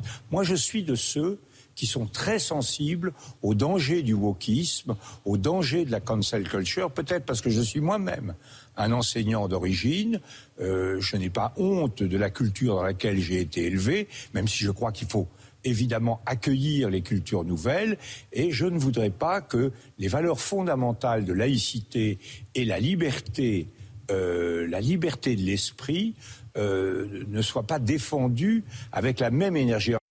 23h19, on continue après, on va après parler un peu de, Kylian Mbappé et du Paris Saint-Germain, mais restons sur cette question. Vous vouliez réagir, euh, Jonathan Six Je voulais réagir parce que euh, depuis 24 heures et l'annonce de, sa nomination, beaucoup euh, prennent des, précautions concernant Papendiaï en disant attendons de voir ce qu'il va faire, ne le jugeons pas sur des, des ondilles, etc. Je mets de côté les valeurs personnelles, humaines de cet homme qui n'a évidemment pas l'air méchant et qui, quand on l'entend, a une voix douce et, et, et une pensée claire. Et justement, sa pensée est très claire quand il la formule, parce qu'il la formule très bien. Il se trouve qu'en février 21, il y a un an, l'Opéra de Paris avait commandé un rapport sur la diversité. Problème typiquement anglo-saxon et non un problème français. Ce n'est pas un hasard si on l'a commandé co-commandé à M. Papendia, qui, comme vous le soulignez très justement, importe en France des problèmes raciaux qui ne sont pas des problèmes français. Les problèmes, le, le racialisme structurel, c'est-à-dire un État, une police qui se construit sur des rapports raciaux, c'est une histoire anglo-saxonne, pour ne pas dire strictement américaine. Ce n'est absolument pas une histoire française du moins européenne. Et dans ce rapport euh, commandé euh, par l'Opéra de Paris, on lit sous la plume de Papendiaï, l'opéra européen était sur le point de vue sublime des dominants sur le monde, celui d'hommes européens blancs, et il note euh, qu'aucune personne non blanche figure au catalogue, n'a vu un opéra monter sur la scène de l'opéra, etc. je suis désolé, mais effectivement, Mozart n'avait pas de racines algériennes ou Beethoven de racines sénégalaises. C'est l'histoire de l'opéra européen. Et Papendiaï de pointer également la danse chinoise ou la danse arabe de Casse-Noisette, je continue de lire, et les personnages yellow face avec le maquillage de la peau et le contour des des yeux de Madame Butterfly. C'est notre histoire du théâtre qui remonte, en ce qui nous concerne, notre histoire à nous, Européens, à la plus haute antiquité. Le maquillage, le travestissement, c'est l'histoire gréco-romaine. Remettre en cause ces fondements de notre civilisation, c'est très grave. Moi, moi j'aurais rajouté, euh, pour contribuer à ce qui a été dit, euh, je ne vais pas revenir sur euh, tout, est clairement exprimé. Puis euh, il y a aussi la question de. Euh, il devient ministre de l'Éducation. On sait que l'éducation nationale, euh, c'est quelque chose d'extrêmement délicat et difficile à manœuvrer, voire impossible. Donc beaucoup s'y sont cassés les dents, y compris Jean-Christophe Blanquer, qui ont Jean-Michel Blanquer, pardon, que souvenez-vous, et François Fillon et Emmanuel Macron, pendant leur campagne, avaient désigné comme étant le meilleur possible à ce poste. Donc quelqu'un qui faisait l'unanimité. Bon, euh, il n'a pas réussi ou il n'a pas, euh, il, pas euh, en tout cas surperformé. donc on, on verra. moi, ce qui m'inquiète, il y a deux choses qui m'inquiètent chez Papé Ndiaye. c'est d'abord ce rapport avec les États-Unis que je connais intimement. la question américaine, vouloir calquer des problèmes américains, vouloir exporter. On l'avait vu euh, au moment de, l'affaire euh, George Floyd. George Floyd. on va écouter avec, euh, comment, avec le, cas Traoré. On avait essayé justement de faire, de, de, dire oui, la police française est raciste de la même manière ça n'a rien à voir. L'Amérique, les fondements philosophiques et politiques de l'Amérique n'ont rien à voir avec les nôtres. Euh, donc vouloir et donc ça, ça me ça m'inquiète. Euh, et ce qui m'inquiète aussi, c'est l'espèce de, de, trajectoire. Alors vous pouvez peut-être euh, compléter puisque vous le connaissez, qui semble s'être opéré chez lui. C'est-à-dire qu'à partir du moment où il y a ce passage américain, il y a une sorte de un peu de conversion. vers ses idées alors qu'avant euh, c'est quelqu'un d'assez euh, euh, finalement comment républicain. Il commence à poser ces questions-là à partir du moment où il est influencé par ces théories américaines. Écoutons avant d'avoir avant d'avoir la réponse de Jean-Marc Albert, écoutons justement Papendia. Nous étions en juin 2020 au moment euh, euh, du, drame de George Floyd aux États-Unis qui s'était exporté vers la, France, euh, où la question des violences policières, on essayait de faire un effet miroir de ce qu'il se passait aux États-Unis avec ce qu'il se passait en France. On écoute Papa Ndiaye. L'attitude de déni en ce qui concerne les violences policières en France est tout à fait classique et depuis longtemps il y aurait des violences policières aux États-Unis. En France, il n'y en a pas, puisqu'on vous dit qu'il n'y en a pas. Et d'ailleurs, nous sommes en République. C'est à peu fort. Vous dites qu'il y a déni, quoi. Il y a déni des autorités françaises. Il y a un déni qui mhm. commence à s'effriter. D'ailleurs, on a entendu le ministre de l'Intérieur hier reconnaître quand mhm. même qu'il y avait des problèmes alors même qu'il y a des travaux, des études. Le défenseur des droits a parlé de discrimination systémique à propos des policiers du 12e arrondissement. Donc il y a quelque chose qui est en train de se passer en France. On ne peut plus simplement renvoyer cette question à un autre pays comme si nous, nous étions miraculeusement protégés euh, d'une réalité qui est pourtant euh, évidente, euh, qui est celle d'une partie de la jeunesse française, les contrôles aux faciès, les difficultés avec la police, parfois les violences. Jean-Marc Albert, l'idée, et on l'a déjà, dit en, première partie, ce n'est pas de faire un procès d'intention contre euh, euh, M. Pape Ndiaye, mais c'est que les Français découvrent un nouveau visage, ont besoin de savoir quelles sont ses positions, vont peut-être faire des recherches, et donc vous avez un enchaînement de déclarations de Pape Ndiaye qui ne correspondent absolument pas aux déclarations et surtout ce qu'il va y avoir dans les manuels de nos enfants. C'est surtout ça qui est Jean-Michel Blanquer et de euh, Frédéric Vidal. Ce sont 12 millions et demi d'enfants qui il a, il a entre les mains euh, euh, l'éducation de 12 millions et demi d'enfants. On a deux inquiétudes concrètes.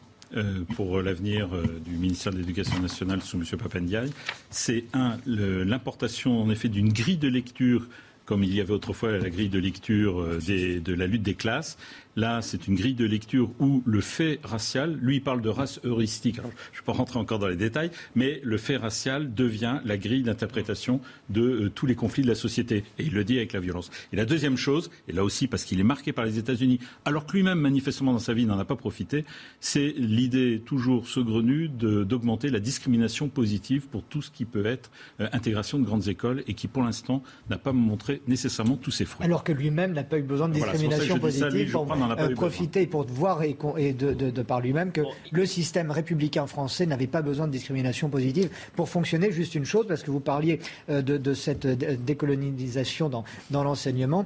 L'un des grands amis de, de, M. Papendia est Pascal Blanchard, un entrepreneur qui euh, est, dans la matière très connue, dans ce qui est matière décoloniale, et qui publie énormément de manuels scolaires. Bon, il nous reste 30 secondes, Jean-Marc Albert, avant la publicité, et ensuite on, parlera de, de Kylian Mbappé. Je sais qu'en plus d'être historien, vous êtes un grand fan du Paris Saint-Germain et d'Amiens.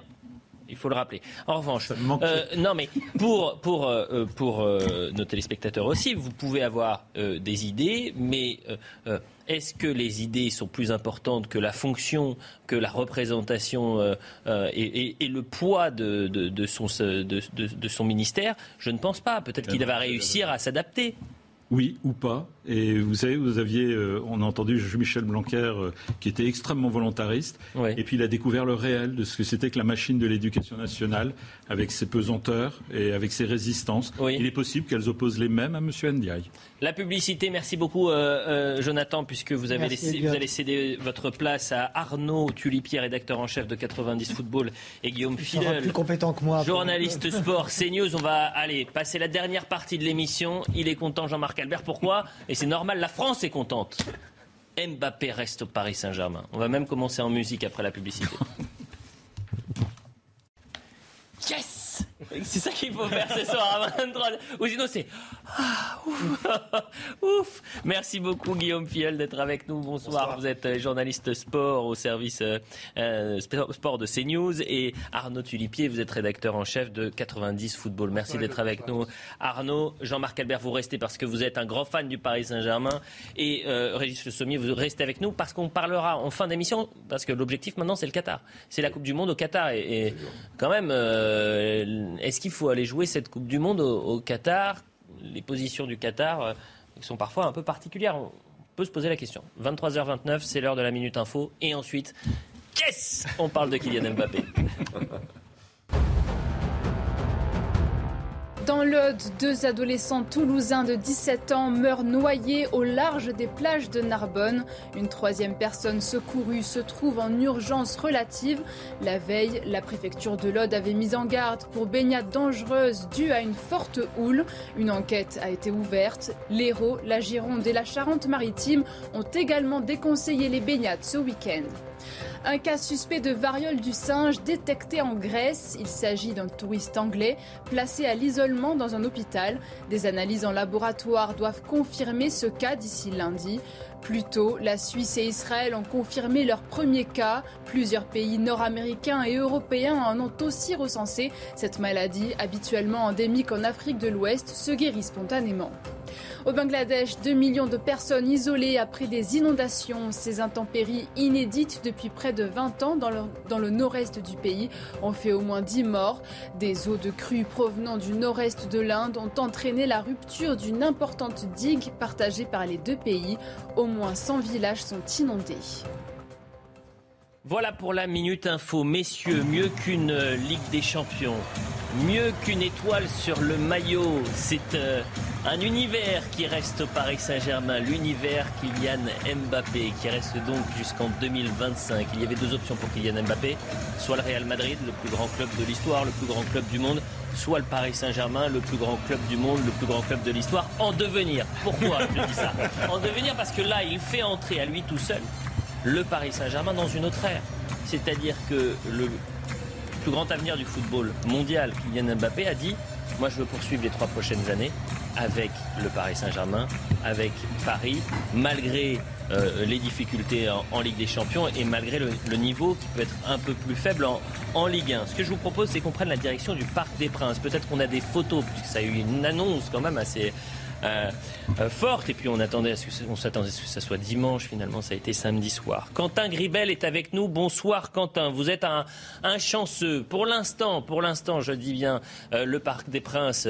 s'est travé du moins étant à l'extérieur encore un peu vite parce que la fiesta c'est à l'intérieur et vous vous êtes à l'extérieur. Mais racontez-nous ce qui s'est un peu passé ce soir. Tout à fait. Ben, c'est très simple. L'ambiance a tout simplement été explosive et ce pendant plus de 90 minutes. Comme le témoignent les feux d'artifice qui viennent d'être tirés juste au-dessus du Parc des Princes. Et comme vous le disiez derrière moi, le parvis du Parc des Princes est toujours vide car les supporters continuent de faire la fête à l'intérieur. Et quand je parle de fêter, je ne parle pas de fêter la victoire 5 à 0 contre Metz, mais bien de fêter la prolongation de Kylian Mbappé le nom de l'attaquant français a été scandé pendant de longues minutes. Il a été longuement ovationné. Des supporters avec qui nous avons pu discuter nous ont témoigné de leur euh, fierté à l'idée de voir le jeune natif de Bondy continuer, poursuivre l'aventure dans le club de la capitale. Pardon.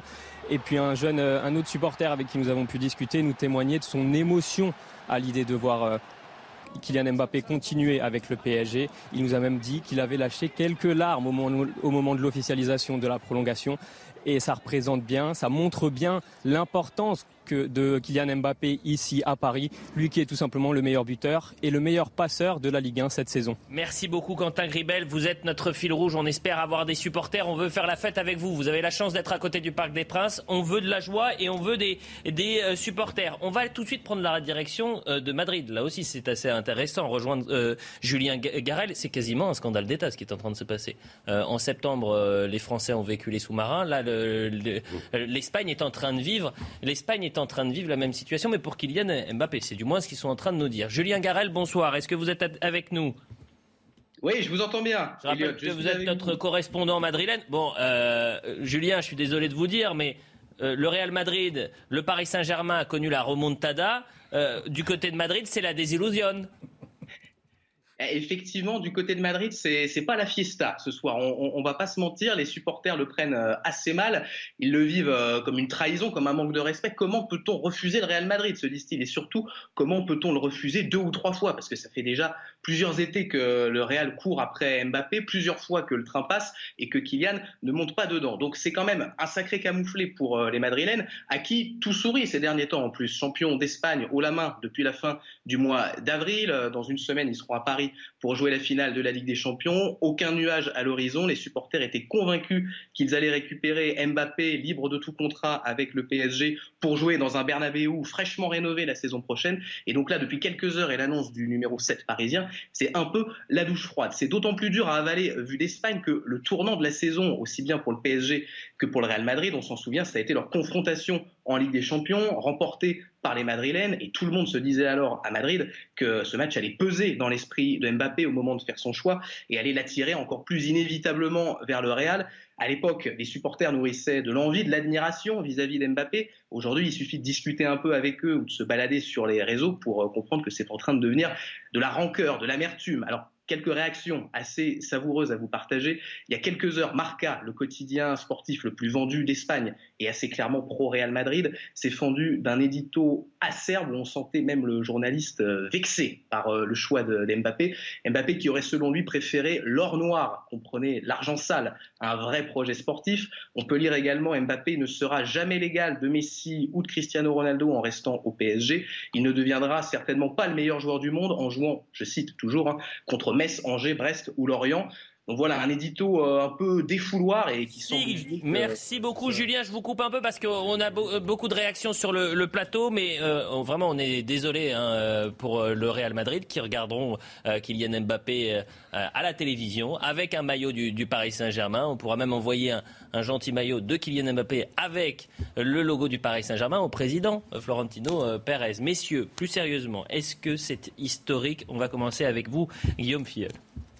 C'est historique dans le sens où le Real Madrid n'a jamais été aussi mis euh, à genoux par un, joueur, parce que le, Real Madrid, ça fait un an, même plus que ça, ça fait presque 5 ans, 6 ans, 7 ans qu'ils font la cour euh, à Kylian Mbappé. Pour eux, c'était acquis, parce Kylian Mbappé allait signer euh, cet été, puisqu'il avait voulu déjà quitter le club de la capitale l'été dernier. Et ils avaient l'habitude, ils ont eu tous les grands joueurs dans leur club. Euh, on a eu les Galactiques de Zidane, Figo, Beckham, ils ont eu Cristiano Ronaldo. Et là, ils pensaient avoir euh, Kylian Mbappé pour pouvoir euh, assurer la, succession de, Karim Benzema. Pour eux, c'était fait. Et tout d'un coup, tout, tout s'est écroulé. Donc forcément, c'est quelque chose auquel ils ne sont pas habitués. Eux, c'est eux d'habitude qui avaient l'habitude de, rafler tous les joueurs. Et là, ils sont dans. dans Arnaud Tulipier, ce que je disais, c'est que Kylian Mbappé vient de faire basculer le Paris Saint-Germain sans même avoir euh, remporté la Ligue des Champions euh, dans une autre. Euh, strate de, des plus grands clubs du monde. C'est-à-dire qu'aujourd'hui, le PSG fait égal à égal, du moins dans la, dans, dans, la puissance footballistique, pas encore dans les résultats, mais avec le Real Madrid ou Liverpool et autres. Il y a deux temps. Vous avez en partie raison, mais je pense qu'il faut le voir dans l'autre sens, c'est-à-dire qu'ils ont évité au PSG de repartir en arrière sans la DeLorean. Hmm. C'est-à-dire que si Mbappé, qui est plus grand allez, on va dire un des deux plus grands joueurs mondiaux actuels, sans doute avec euh, euh, Sadio Mané, euh, était parti, c'était comme d'habitude. C'est comme, comme vient de le dire notre estimé collègue, c'est-à-dire que, bon ben voilà, une fois de plus, le Real gagne, une fois de plus, ils ont eu ce qu'ils voulaient, et Paris n'a pas réussi à. Et c'est là où je vous rejoins. Paris a résisté, alors, on peut dire avec l'argent, bien entendu. Je pense qu'il y a aussi un basculement.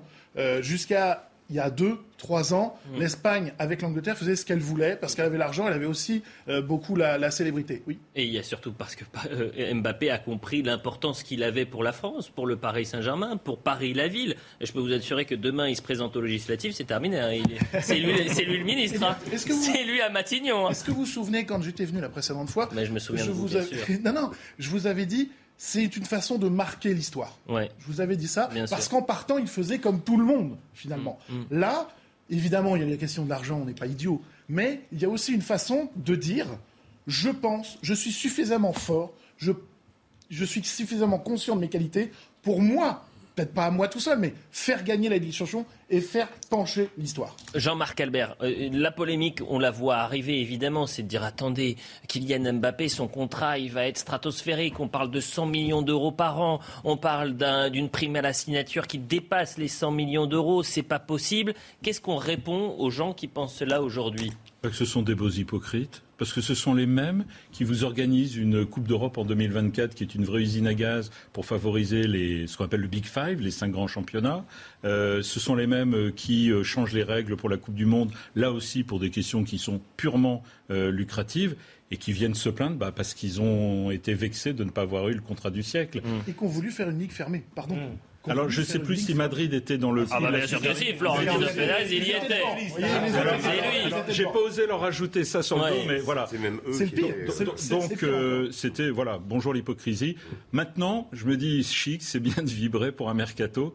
Bah, le plus important, c'est quand même de vibrer sur le terrain. Bon, et financièrement, attendez, je veux comprendre ce quoi le, contrat qui attend euh, Kylian Mbappé. J'ai dit c'est pendant trois ans, 2025. Il ne faut pas croire que, que, Kylian Mbappé allait jouer gratuitement au Real Madrid non plus. Oui. il se dit, alors on, entend des chiffres fantaisistes, 100 millions de, de, de salaires par an, 300 millions à la signature. Ça me paraît un peu, un peu beaucoup, un peu fantaisiste quand même. Mais euh, je pense que le Real Madrid, on a, on a entendu qu'ils avaient proposé un contrat quasi similaire à celui du PSG. Donc je ne pense mm. pas qu'il euh, y ait beaucoup de euh, qu'il ait choisi forcément que, l'argent ait joué forcément un rôle dans ce jeu. Vous évacuez l'argent très rapidement. Arnaud Tulipier, moi je me tourne vers vous maintenant sur la structure. Qu'est-ce que va devenir Kylian Mbappé? C'est lui finalement euh, le prochain capitaine du Paris Saint-Germain, le prochain boss, le, quasiment le directeur, directeur sportif pendant qu'on y est? Comment vous voulez faire autrement? Mais le basculement, il est là aussi. Vous avez pris Neymar, qui ne voulait plus être euh, le vassal de Messi, euh, puis finalement le retrouve. Et vous avez pris Messi, certes vieillissant, et finalement, votre totem maintenant, votre vitrine, c'est Kylian Mbappé. Donc forcément, il va faire la pluie et le beau temps comme font les immenses joueurs de Maradona, Platini, euh, Di Stefano avant, etc.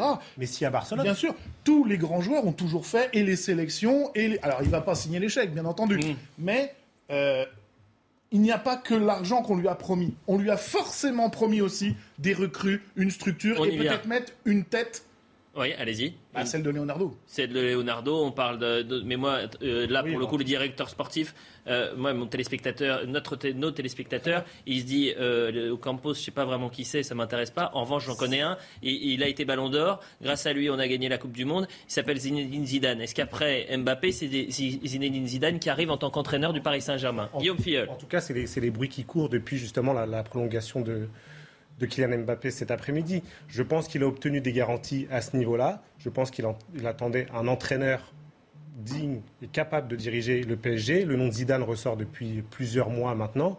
Je pense qu'on lui a promis au moins sa, possible arrivée. Et je pense que ça a été un déclic dans son choix de, rester, de rester à Paris. Jean-Marc Albert. Didier Deschamps va arrêter sans doute après la Coupe du Monde du Qatar, qu'on la gagne ou qu'on la perde. Vous croyez, vous croyez vraiment que Zinedine Zidane va faire 4 mois avec le PSG et laisser passer l'équipe de France en décembre? Je suis pas sûr. Hein. Régis Le Sommier, bon, évidemment, je ne veux pas vous demander une analyse footballistique. En revanche, vous connaissez très bien le, Qatar. Que représente euh, le Paris Saint-Germain pour, pour, pour le pays? Bah, le, Paris Saint-Germain, c'est devenu, enfin, c'est quelque chose de, euh, c'est une une vitrine. Une vitrine incroyable. Enfin, c'est, ça a été euh, depuis, euh, ça fait, ça fait euh, le, le, quand le Qatar est arrivé, le Qatar a injecté de l'argent dans le Paris Saint-Germain. Maintenant, je suis pas sûr qu'il ait réussi à trouver une équipe non plus, puisque on a quand même, on attend la Champions League. Est-ce que, est-ce que cette fois-ci, le renouvellement de Dembapé au PSG va faire que il va y avoir un déclic l'année prochaine? Je ne sais pas. Moi, moi, ce que je vois, c'est que ce qui a été dit tout à l'heure, je, je, je, je suis le football, mais certainement, euh, je ne suis absolument pas expert là-dedans, hmm. mais euh, je vois quand même que effectivement, quand il s'agit de Metz, euh, il y a 5 buts à 0, mais en revanche, quand c'est Liverpool, c'est pas tout à fait la même chose. Ah. Et, et, on voilà, et, on peine. Le, le, Paris peine. Hmm. donc ces histoires de gros sous, de, de, maintien, de pas de maintien, on a envie d'avoir un résultat sur le terrain et un peu plus marquant et un peu plus qu'une qu'une Coupe de France ou qu'un comment qu'une qu'une victoire contre, contre Metz ou Montpellier. Quoi. Arnaud Tulipier, on s'est posé la question. C'est-à-dire qu'effectivement, le Paris Saint-Germain, ils peuvent faire des grandes choses contre des petites équipes, mais en Ligue des Champions, ils ont des difficultés. Et notamment, c'est dans la structure du club. Je me souviens quand on avait eu cette discussion, on avait dit attendez, le PSG, c'est le club Med. vous avez des joueurs qui sortent en boîte de nuit régulièrement, qui partent en, en vacances en pleine saison, qui se blessent parce qu'ils sont, ils sont pas du tout en forme. Qu'est-ce que vous en pensez? Est-ce que ça, ça va changer? C'est terminé? Bah, Tout le monde sait que Kylian Mbappé, c'est le professionnalisme. Hmm. Euh, lui, il va pas aller en boîte de nuit la veille d'un match, je vous le dis tout de suite. Donc, il est aujourd'hui en position d'exiger la même chose que dans les grands clubs où justement on euh, met l'accent là-dessus, etc. On l'a dit, le professionnalisme, etc. Là aussi, je pense que c'est une direction qui a été prise en le prolongeant, en faisant tous ces efforts, et ils vont être obligés également, c'est pour ça que je vous disais peut-être que Leonardo est en grand danger, comme aurait dit même, euh, c'est qu'il va falloir un peu se, se mettre à la madrilène, à hmm. la Juventus de Turin, à la, tous ces grands clubs. 23h45, la Minute Info.